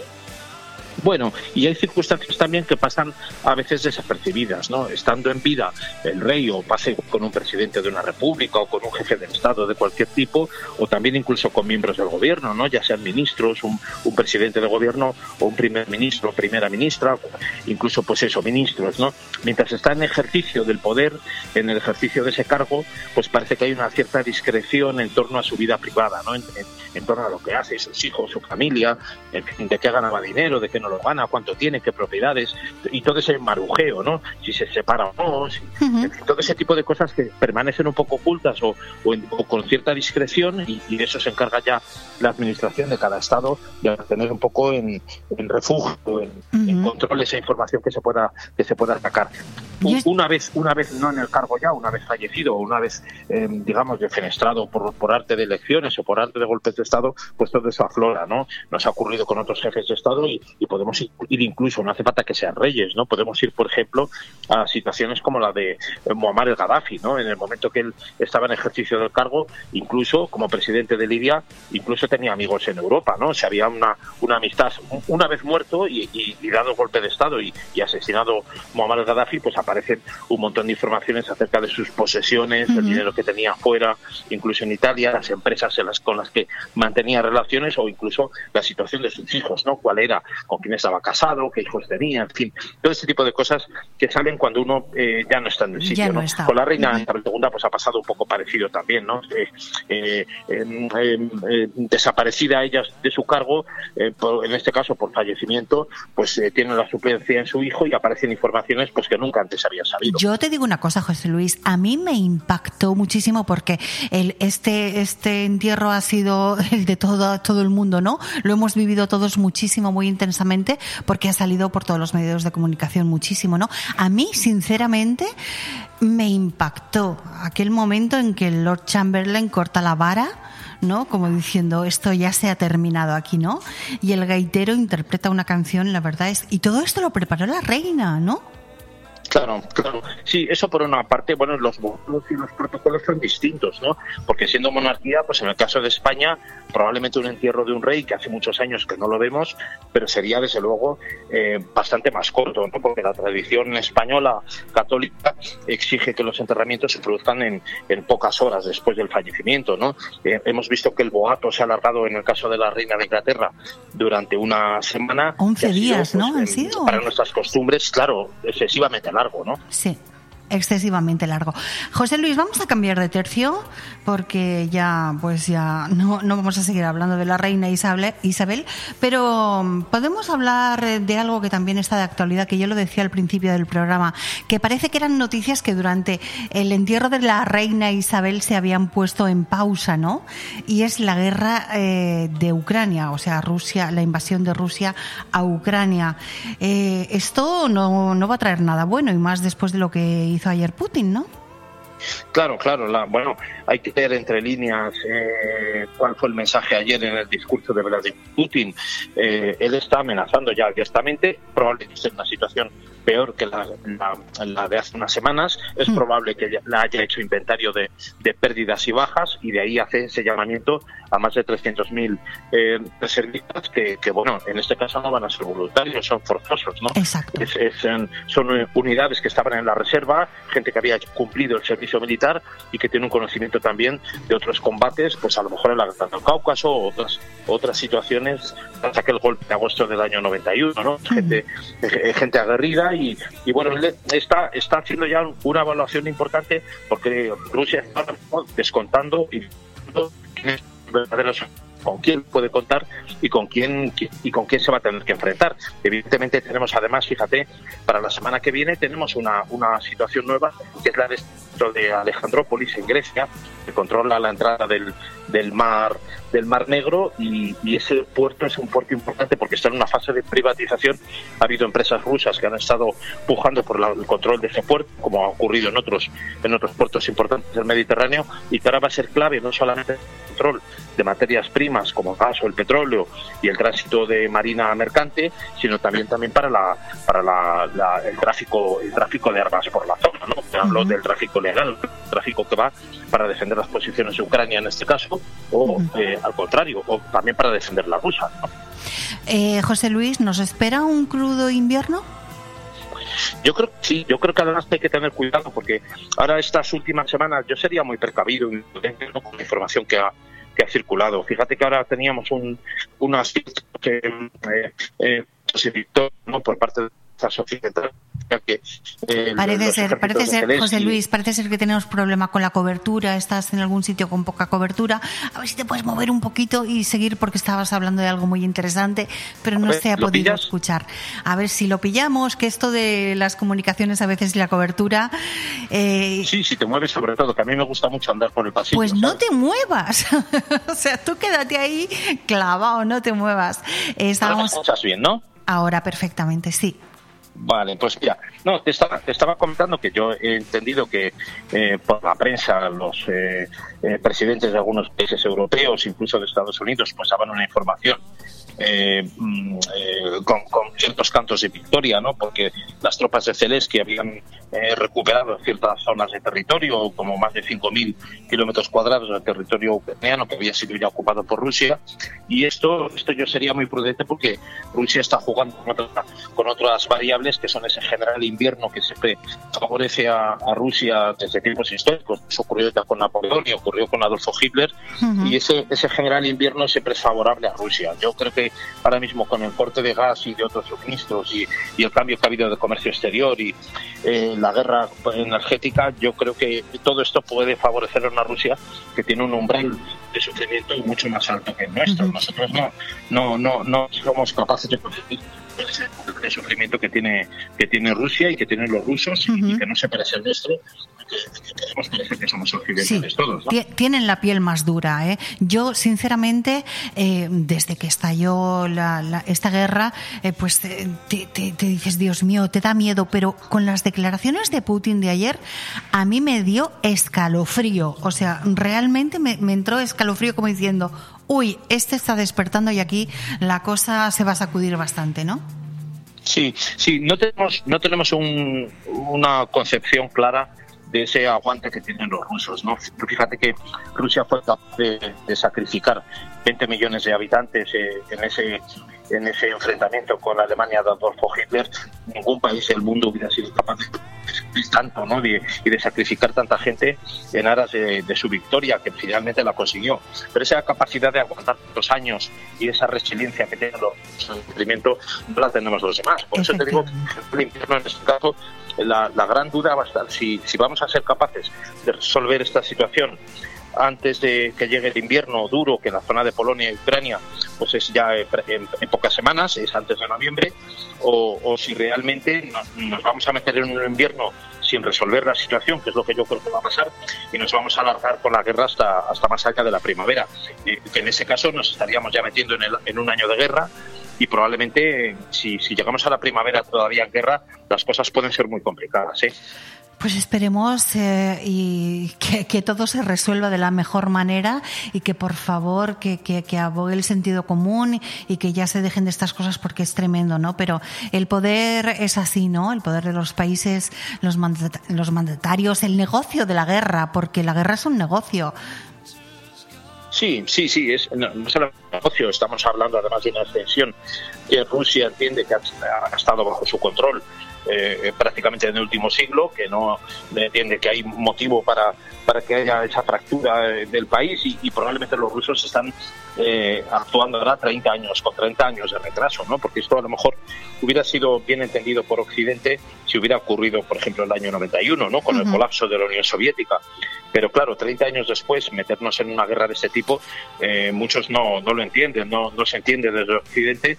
En esto Rusia pues ha ido con, con efecto retardado. ¿no? Eh, eh, por- ejemplo, podemos mm, eh, contemplar la situación que ha ocurrido con los países bálticos. ¿no? Fueron parte de la Unión Soviética y hoy son territorios independientes que además forman parte de la Unión de la Unión de la OTAN, ¿no? Están en, en la Alianza Atlántica. Pero fíjate que, que fue territorio propiamente de la URSS, ¿no? Y ahora mismo es, es territorio OTAN. Eh, con Ucrania, que es una extensión muchísimo más grande al sur del resto de Rusia, pues es una, una situación que, que ahora mismo los rusos no aceptarían bajo ningún concepto. Claro, Y es ya que- digo que son capaces de sacrificar todo, ¿eh? Es que es como quitarles el caramelito a los rusos, ¿no? Es decir, tú tienes este caramelito, pero ahora te lo quito, ¿no? Entonces ellos están diciendo hasta aquí, ¿no? Ya, ya nos está tocando la moral. El tema de que la OTAN y todos quieran ser independientes, ¿no? Y cada uno vaya por su parte. En fin, es un tema, es un tema preocupante, cuanto menos, pero esto también me preocupa, José Luis. Un hombre cambia de género y se libra de una denuncia por violencia machista. O sea, una mujer se queda sin protección tras descubrir los mozos que su expareja modificó su nombre en el registro civil. Para la justicia tienen un conflicto doméstico. Algo tan sencillo como un conflicto doméstico. Claro, porque ha quedado, ha quedado ese hombre situado como si fuera una mujer, pero fíjate que es que ahora mismo la justicia, el Ministerio del Interior, no te exige que haya ninguna demostración de que tú eres más o menos mujer, es decir, no tienes que haberte sometido a cirugía, no tienes que estar tomando hormonas, simplemente yo voy al registro y digo, yo soy mujer, y, ya te cambian, te cambian de, eh, de sexo, el sexo jurídico, ¿no? Entonces él, él se ha librado de esto, ahora es como si estuvieran viviendo dos lesbianas juntas, aunque sea un hombre con barba y, y barriga y entradas en la cabeza, en el pelo, ¿no? En fin, es un, un señor que ayer tenía hijos, está casado y él se ha librado de la condena, eh, por lo menos de la de violencia de género, ¿no? Eh, son los, los, los que quedan eh, eh, sin resolver bien y tampoco hay jurisprudencia sobre esto en leyes que son verdaderamente imperfectas, ¿no? Y, y lo estamos viendo y nos estamos arriesgando también a entrar en un territorio eh, bastante bastante débil desde el punto de vista jurídico, como ahora ocurre, por ejemplo, con los abortos de, de las niñas o puede ocurrir con cambio de sexo en menores de edad. Estamos entrando en terrenos en los que la ley se demuestra eh, completamente imperfecta y no preparada para retos muy importantes que pueden venir. Es que yo lo, lo que no entiendo, lo que no entiendo, que un niño, por ejemplo, porque son niños con 16 años, eh, no puedan ir a por un paquete de tabaco que no está bien. Te habla, una no fumadora, pero sin embargo una niña pueda abortar sin el permiso o sin el conocimiento de, lo que va a hacer eh, a sus padres, ¿no? O sea, hay cosas que a mí me parecen muy, muy incongruentes. Sí, sí, sí, no, sobre esto ya se han pronunciado muchísimos jueces y magistrados, ¿no? Es inconcebible que, por ejemplo, a un hijo eh, le tengas que dar la firma para autorizarle a una acampada o le tengas que autorizar para un viaje una excursión, o ¿no? tal, y luego, sin embargo, pueda llegar eh, con el aborto a casa sin haberte consultado, ¿no? Yo no lo entiendo, o sea, es algo que por mucho que, que le dé vueltas, igual que ahora me cambio de género, porque de hecho hay, hay un caso así, un, un hombre pasó a ser mujer, ahora quiere ser hombre. eh, Tampoco se puede jugar con eso, ¿no? O sea, tampoco se tiene que facilitar tanto el hacer estas cosas que son tan importantes, ¿no? Bueno, y, que, y que seguramente serán irreales, ¿no? Porque es un hombre que está aprovechando una laguna eh, que está en la ley, que, que él se puede pronunciar acerca de su sexualidad, pero eso le salvaguarda.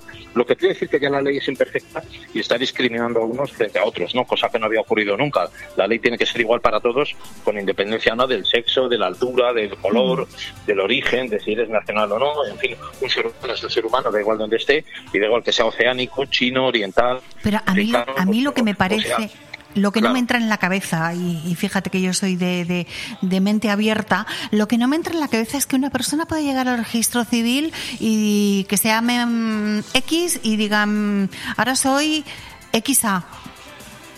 Claro, sí, me sí. cambio de Ahora género porque, porque me cambio de género, ¿no? O sea, porque lo he decidido sin demostrar absolutamente nada.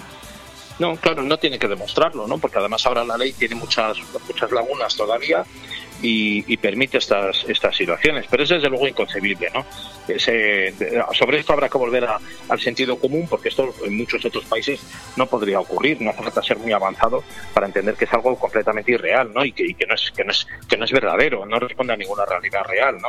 Eh, yo puedo llegar al registro y decir ahora que me llamo Azucena y me tienes que cambiar de nombre, ¿no? Exactamente. Eh, pero claro, Es que hay que apelar un poco al sentido común.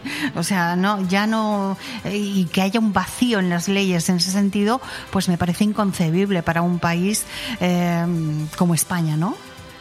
Sí, sí, en vez de ser un avance, es un, es un atraso, ¿no? Es, eh, y coloca en situación de, de, de inseguridad jurídica a mucha gente, ¿eh? Porque es una situación que, que puede crear, eh, no hablemos ya de personas que puedan ser des- que puedan estar desequilibradas, que pueden estar jugando con la pareja eh, por- con este tipo de cosas, ¿no? O sea, podemos encontrarnos en situaciones que crean inseguridad jurídica a mucha gente que es, eh, que es normal, que es corriente, que no tiene eh, que no tiene que enfrentarse a ese tipo de problemas y que a lo mejor de repente pues sí los tiene que asumir, ¿no? Por parte de la pareja o por parte de, de, de cualquier de cualquiera que, que- con el que se pueda encontrar. Hay que ver cómo está el panorama, José Luis. Como las películas de James Bond. Panorama para matar. Panorama, panorama para una película. Yo me, me he visto toda la toda la serie de James Bond varias veces porque me encanta. ¿Ah, sí? Bueno, y- me encanta y me encanta la evolución del personaje además, ¿eh? Yo es que lo veo desde, desde Sean Connery, que me gustaba muchísimo, y, mm, y Pierce Brosnan. Yo creo que han sido, y Roger Moore. Son los tres James Bond que más me han gustado de la historia. Sí, sí, hay algunos desconocidos, ¿no? Como Lazenby, por ejemplo, que fue un actor que hizo un par de películas y apenas eh, pudo prosperar. Fue un, un actor de, de tránsito, ¿no? Como, como Timothy Dalton, por ejemplo, ¿no? Que fue otro Que pasaron sin pena ni gloria. Mm, Timothy Dalton, sí. Oye, pues no estaría mal que un día hablemos de, de estas cosas, ¿eh? De películas. De películas. Claro, yo soy un gran cinéfilo, yo creo que tú también lo eres. Sí, fíjate, yo hablando de cine y ya rápidamente porque me está diciendo el técnico, venga, venga, corta el rollo. Fíjate que yo me aficioné a las películas eh, de la Guerra de las Galaxias porque les encontré sentido y mensaje cuando ya he sido adulta. Qué curioso. Claro, claro. Bueno, el, gran éxito de la Guerra de las Galaxias cuando empieza, que mucha gente decía, bueno, este tipo de películas no me gusta, del espacio ciencia ficción y tal, es tanto una película de ciencia ficción o una serie de ciencia ficción como, como, como de, al viejo estilo medieval, ¿no? De, de caballeros, eh, de damas, de, ma- de malvados, puede ser perfectamente también una película del oeste, ¿no? Pero el, el- el ambiente y el escenario que hay detrás no es tan importante como la historia, ¿no? Eh, la historia que es una, una historia pues de, de- de- de príncipes y de villanos de toda la vida, como en la Edad Media. Exactamente. José Luis, ha sido un placer y me ha encantado cerrar este espacio hablando de, de cine, que, que veo que, bueno, tú ya lo has dicho tú, que eres un gran cinéfilo, yo soy en menor medida, pero me gusta. Hemos hablado de todo un poco y a ver si tenemos ocasión en otro momento de hablar de más cosas porque la actualidad está ahí y nunca cesa. José Luis, un abrazo, gracias. Muchas gracias, ha sido un placer también. A ver si nos da tiempo el fin de semana a descansar un poco. Que nos lo merecemos. Bueno, no sé, pero tú, seguro que sí, yo no tanto. bueno, quiero Bueno, descansar también. bueno, tú también, tú también. El que está disfrutando es Leopoldo. Ese sí que está Bueno. disfrutando, ¿eh? Que está con la caravana. Un abrazo, José Luis, buenos días. Un saludo a los oyentes, gracias, buen día. Bon Radio. Nos gusta que te guste. La cámara con esa era sobre la una. Quería picar algo, yo quería comer. Nos pusimos en la barra mano a mano los dos. Ando rezándole a Dios para repetirlo otra vez. Yo con esto ya he comido. Me voy. ¿Cómo dice? Espérate, que he pedido chuletones. Que yo entiendo con un pincho tú ya comido. Pero yo necesito mío. Ven sin prisas a la Cava Aragonesa, una institución en el corazón de Benidorm. Es el vino señorío de Benidorm. Y lo pedimos. Es el vino señorío de Benidorm. No lo llevamos. Es el vino señorío de Benidorm. Lo compartimos. Es el vino señorío de Benidorm. Lo disfrutamos. Es el vino señorío de Benidorm. Pa'l verano, pa'l verano, pa'l verano, pa'l verano. Señorío de Benidorm. Pide el vino de Benidorm. Cariño, ¿te imaginas un lugar para desayunar, comer o cenar en un precioso restaurante italiano y junto al mar? Claro, y elegir un fantástico cóctel al atardecer. Mamá, papá, y comernos un helado riquísimo. Mmm, ¡Qué rico! Para aquellos que lo quieren todo, Pinocchio, un lugar fantástico para disfrutar de buenísima comida italiana, una variedad infinita de cócteles de ensueño y helados artesanos. Pinocchio es más que un restaurante y lo puedes disfrutar entre amigos o en familia. En Playa de Levante, junto al Heartbreak. Pinocchio, el vero gusto italiano. Vive el mejor verano de tu vida en Calatabur Restaurante Beach Club. Descubre nuestra deliciosa, amplia y variada carta con lo mejor del Mediterráneo. Arroces, zona Tex-Mex y carnes al grill mientras escuchas la mejor música amenizada por sus DJs. Con un sinfín de fiestas y shows en directo para pasarlo a tope. Calatabur Restaurante Beach Club. Abrimos todos los días desde las 10 de la mañana. Estamos en la cala de Villajoyosa en primera línea de playa. Reservas al 632 79 42 64.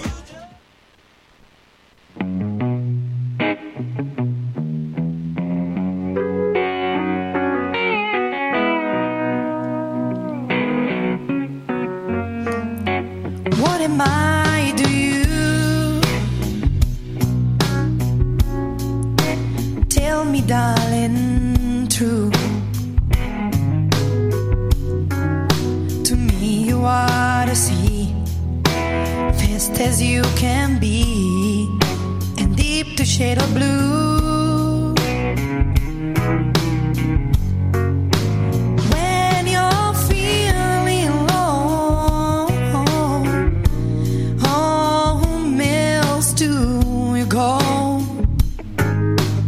Aire Fresco. Programa patrocinado por Hotel Don Pancho, Fomento de Construcciones y Contratas, Exterior Plus y Actúa, Servicios y Medio Ambiente.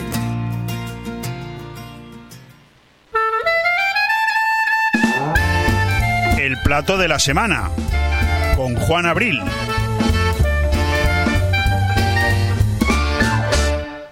A tan solo 13 minutos de las 2 de la tarde, hablar del plato de la semana. Si es que, claro, de aquí nos queremos ir con Juan Abril a que nos ponga un platito de la receta que nos va a dar hoy. Juan, buenos días. Buenos días. Hoy vamos a hablar de un arrocito meloso, ¿eh? Bueno, vas a hablarnos Sí. tú, que eres el, el entendido. Porque yo lo del arroz, no sé, no sé. Eh, arroz meloso de raya y pimientos rojos. Es, es un arroz meloso con raya y pimiento rojo. Eh, estoy oyendo yo y estoy oyendo muy mal. Sí, te estás escuchando tú y entonces nos está dando un poquito de problemas, pero se escucha perfectamente en antena, ¿eh? Se Sí, escucha, bueno. sí, perfectamente. Eh, como te decía, es un arroz con meloso, con pimiento rojo y raya.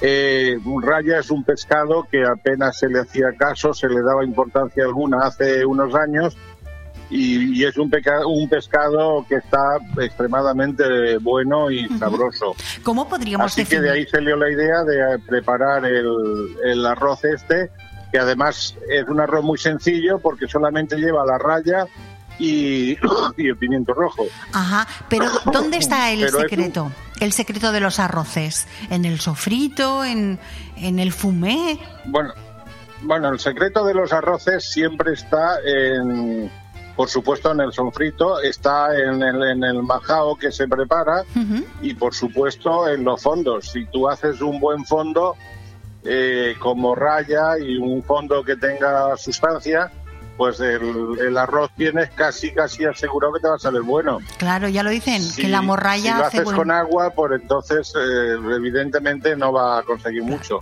Ya lo dicen que la morralla hace buen caldo. Eso es lo que Sí, dicen. sí. Eh, y por ejemplo, la gente que visita tu restaurante, eh, ¿qué es a lo que va? ¿A dejarse llevar o dice, pues quiero tal arroz o quiero un arroz seco o soy más de arroz meloso? Eh, porque el arroz meloso tiene un punto muy especial, ¿no? Es difícil. es un poco más complicado el hacerlo. Lo que pasa es que, bueno, nosotros eh, somos arrocería, llevamos toda la vida haciendo arroces. Así que no tiene ningún secreto para nosotros. Evidentemente. En cuanto a, a lo de que si el cliente se deja llevar, pues sí, en una, un porcentaje muy alto, eh, el cliente siempre nos pregunta, oye, ¿y qué me harías hoy? ¿Y qué comería? ¿no? Y en otros casos te preguntan si arroz meloso, caldoso o seco. y, y bueno, eh, nosotros vamos aconsejando siempre, por lo menos yo, en función de lo que a mí me gusta. Y, y- y estamos teniendo bastante éxito. Tiene que ver también el pescado de temporada, ¿no? O sea, ¿la raya es algo que se encuentra durante todo el año o cómo, cómo La- funciona esto? La raya es un pescado que encuentras eh, todo el año. Eh, la raya la puedes poner en fresco, pero es muy complicado poder conseguirla en fresco, porque no es un pescado que tenga un consumo habitual importante. Entonces, normalmente lo consigues, pero en congelado. Pero bueno, el resultado es eh, pues como el que hablábamos hoy, ¿no? Un arroz meloso espectacular que quizá para mañana, que ya comienza una nueva estación de otoño, es más adecuado, ¿no? Que en estos calores que hemos pasado. Bueno, yo te puedo decir que para nosotros no hay verano en ese sentido, ¿no? Ah, ¿no? Porque eh, nosotros vendemos posiblemente más arroces melosos que arroces en paella, secos. Así que, eh, bueno, buen tiempo es cualquier época del año para tomarte un buen arroz. Hostia, ¿lo quieres decir que, que la mayoría de, de la clientela que tiene Juan Abril, pues elige el, el arroz meloso, ¿no? Como opción sí. Para, para agosto, para septiembre o para diciembre, da lo mismo, ¿no? Sí, hay un porcentaje alto que prefiere el arroz meloso. Ujú. Muy bien. ¿Y el secreto, aparte de los ingredientes, no lo vas a decir o cómo está la cosa? O mejor nos vamos Bueno. a tu restaurante y nos pones un plato. Yo creo que sería conveniente a lo mejor pasar por aquí eh, y, y tratar de, de convencer a la jefa de cocina para que nos lo dijera. Claro porque que no sí. me lo dice ni a mí tan siquiera. Así que, Mm. bueno, es, un, es, es una batalla que tenemos ahí, a ver si algún día puedo conseguirlo. No te lo dirá, porque los secretos de la cocina se quedan en la cocina, ¿eh? como en Claro, Las Vegas. claro. los secretos en Las Vegas, pues en las cocinas, igual las cocineras dicen que tienen su librillo y que, que, bueno, no a todo el mundo se lo tienen que Mm. No, decir. lo que, lo que tienen es mucho arte para darte una receta, porque quedan muy bien, te dan la receta, pero siempre falta lo más importante. Ah, claro. Que eso es lo que no te dicen.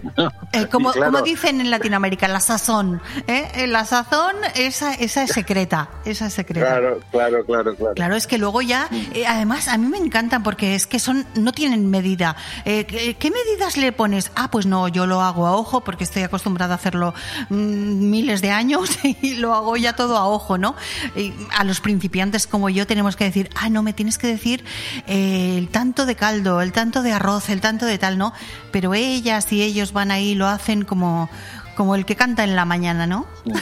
Bueno, pues yo ahí sí que te puedo decir que aquí en el Juan Abril, como mm, lo que yo quiero siempre, lo que yo pretendo siempre es que si tú vienes hoy aquí y te comes un arroz y te gusta, que dentro de un mes vuelvas, pidas el mismo arroz u otro arroz y siga gustándote, ¿no?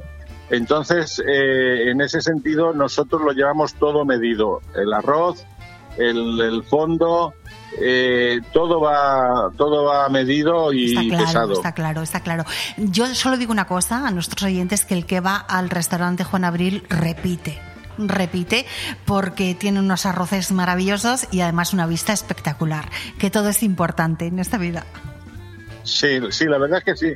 Eh, nosotros en ese sentido lo tenemos bastante fácil, ¿no? Porque mm, igual cada día más de un 90% de los de los clientes que se sientan en la terraza o vienen recomendados o son clientes de casa. Entonces es muy muy fácil de poder de poder ofrecerles cualquier cosa.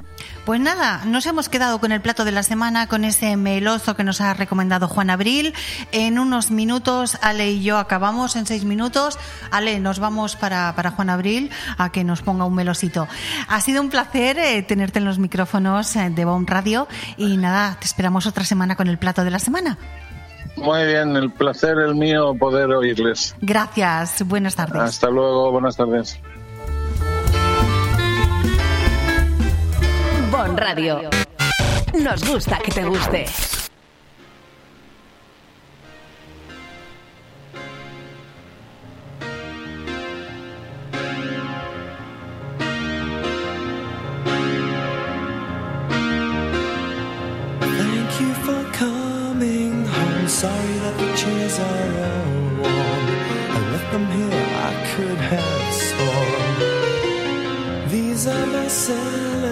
this may be an eternal way. Just another play for today.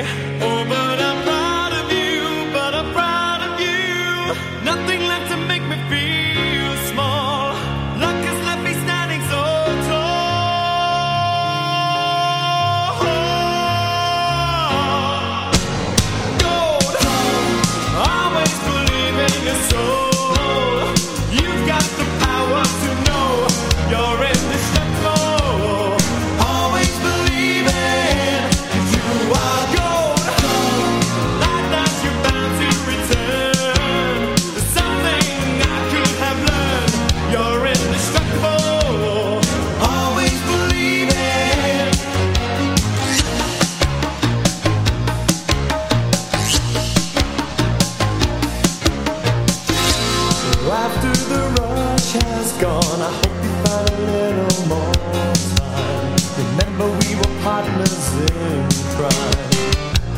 It's only two years ago, the man with the suit and the face. He knew that he was there on the case. Now he's in love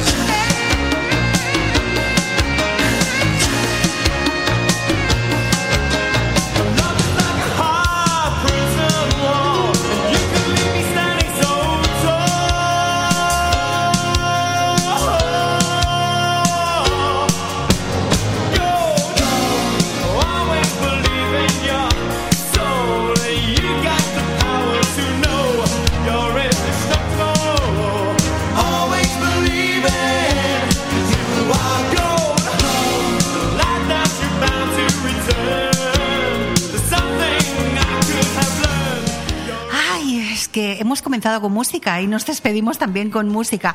Hemos comenzado con la gran Gloria Gaynor, Sobreviviré, hemos sobrevivido estas dos horas y nos despedimos con Oro de Spandau Ballet.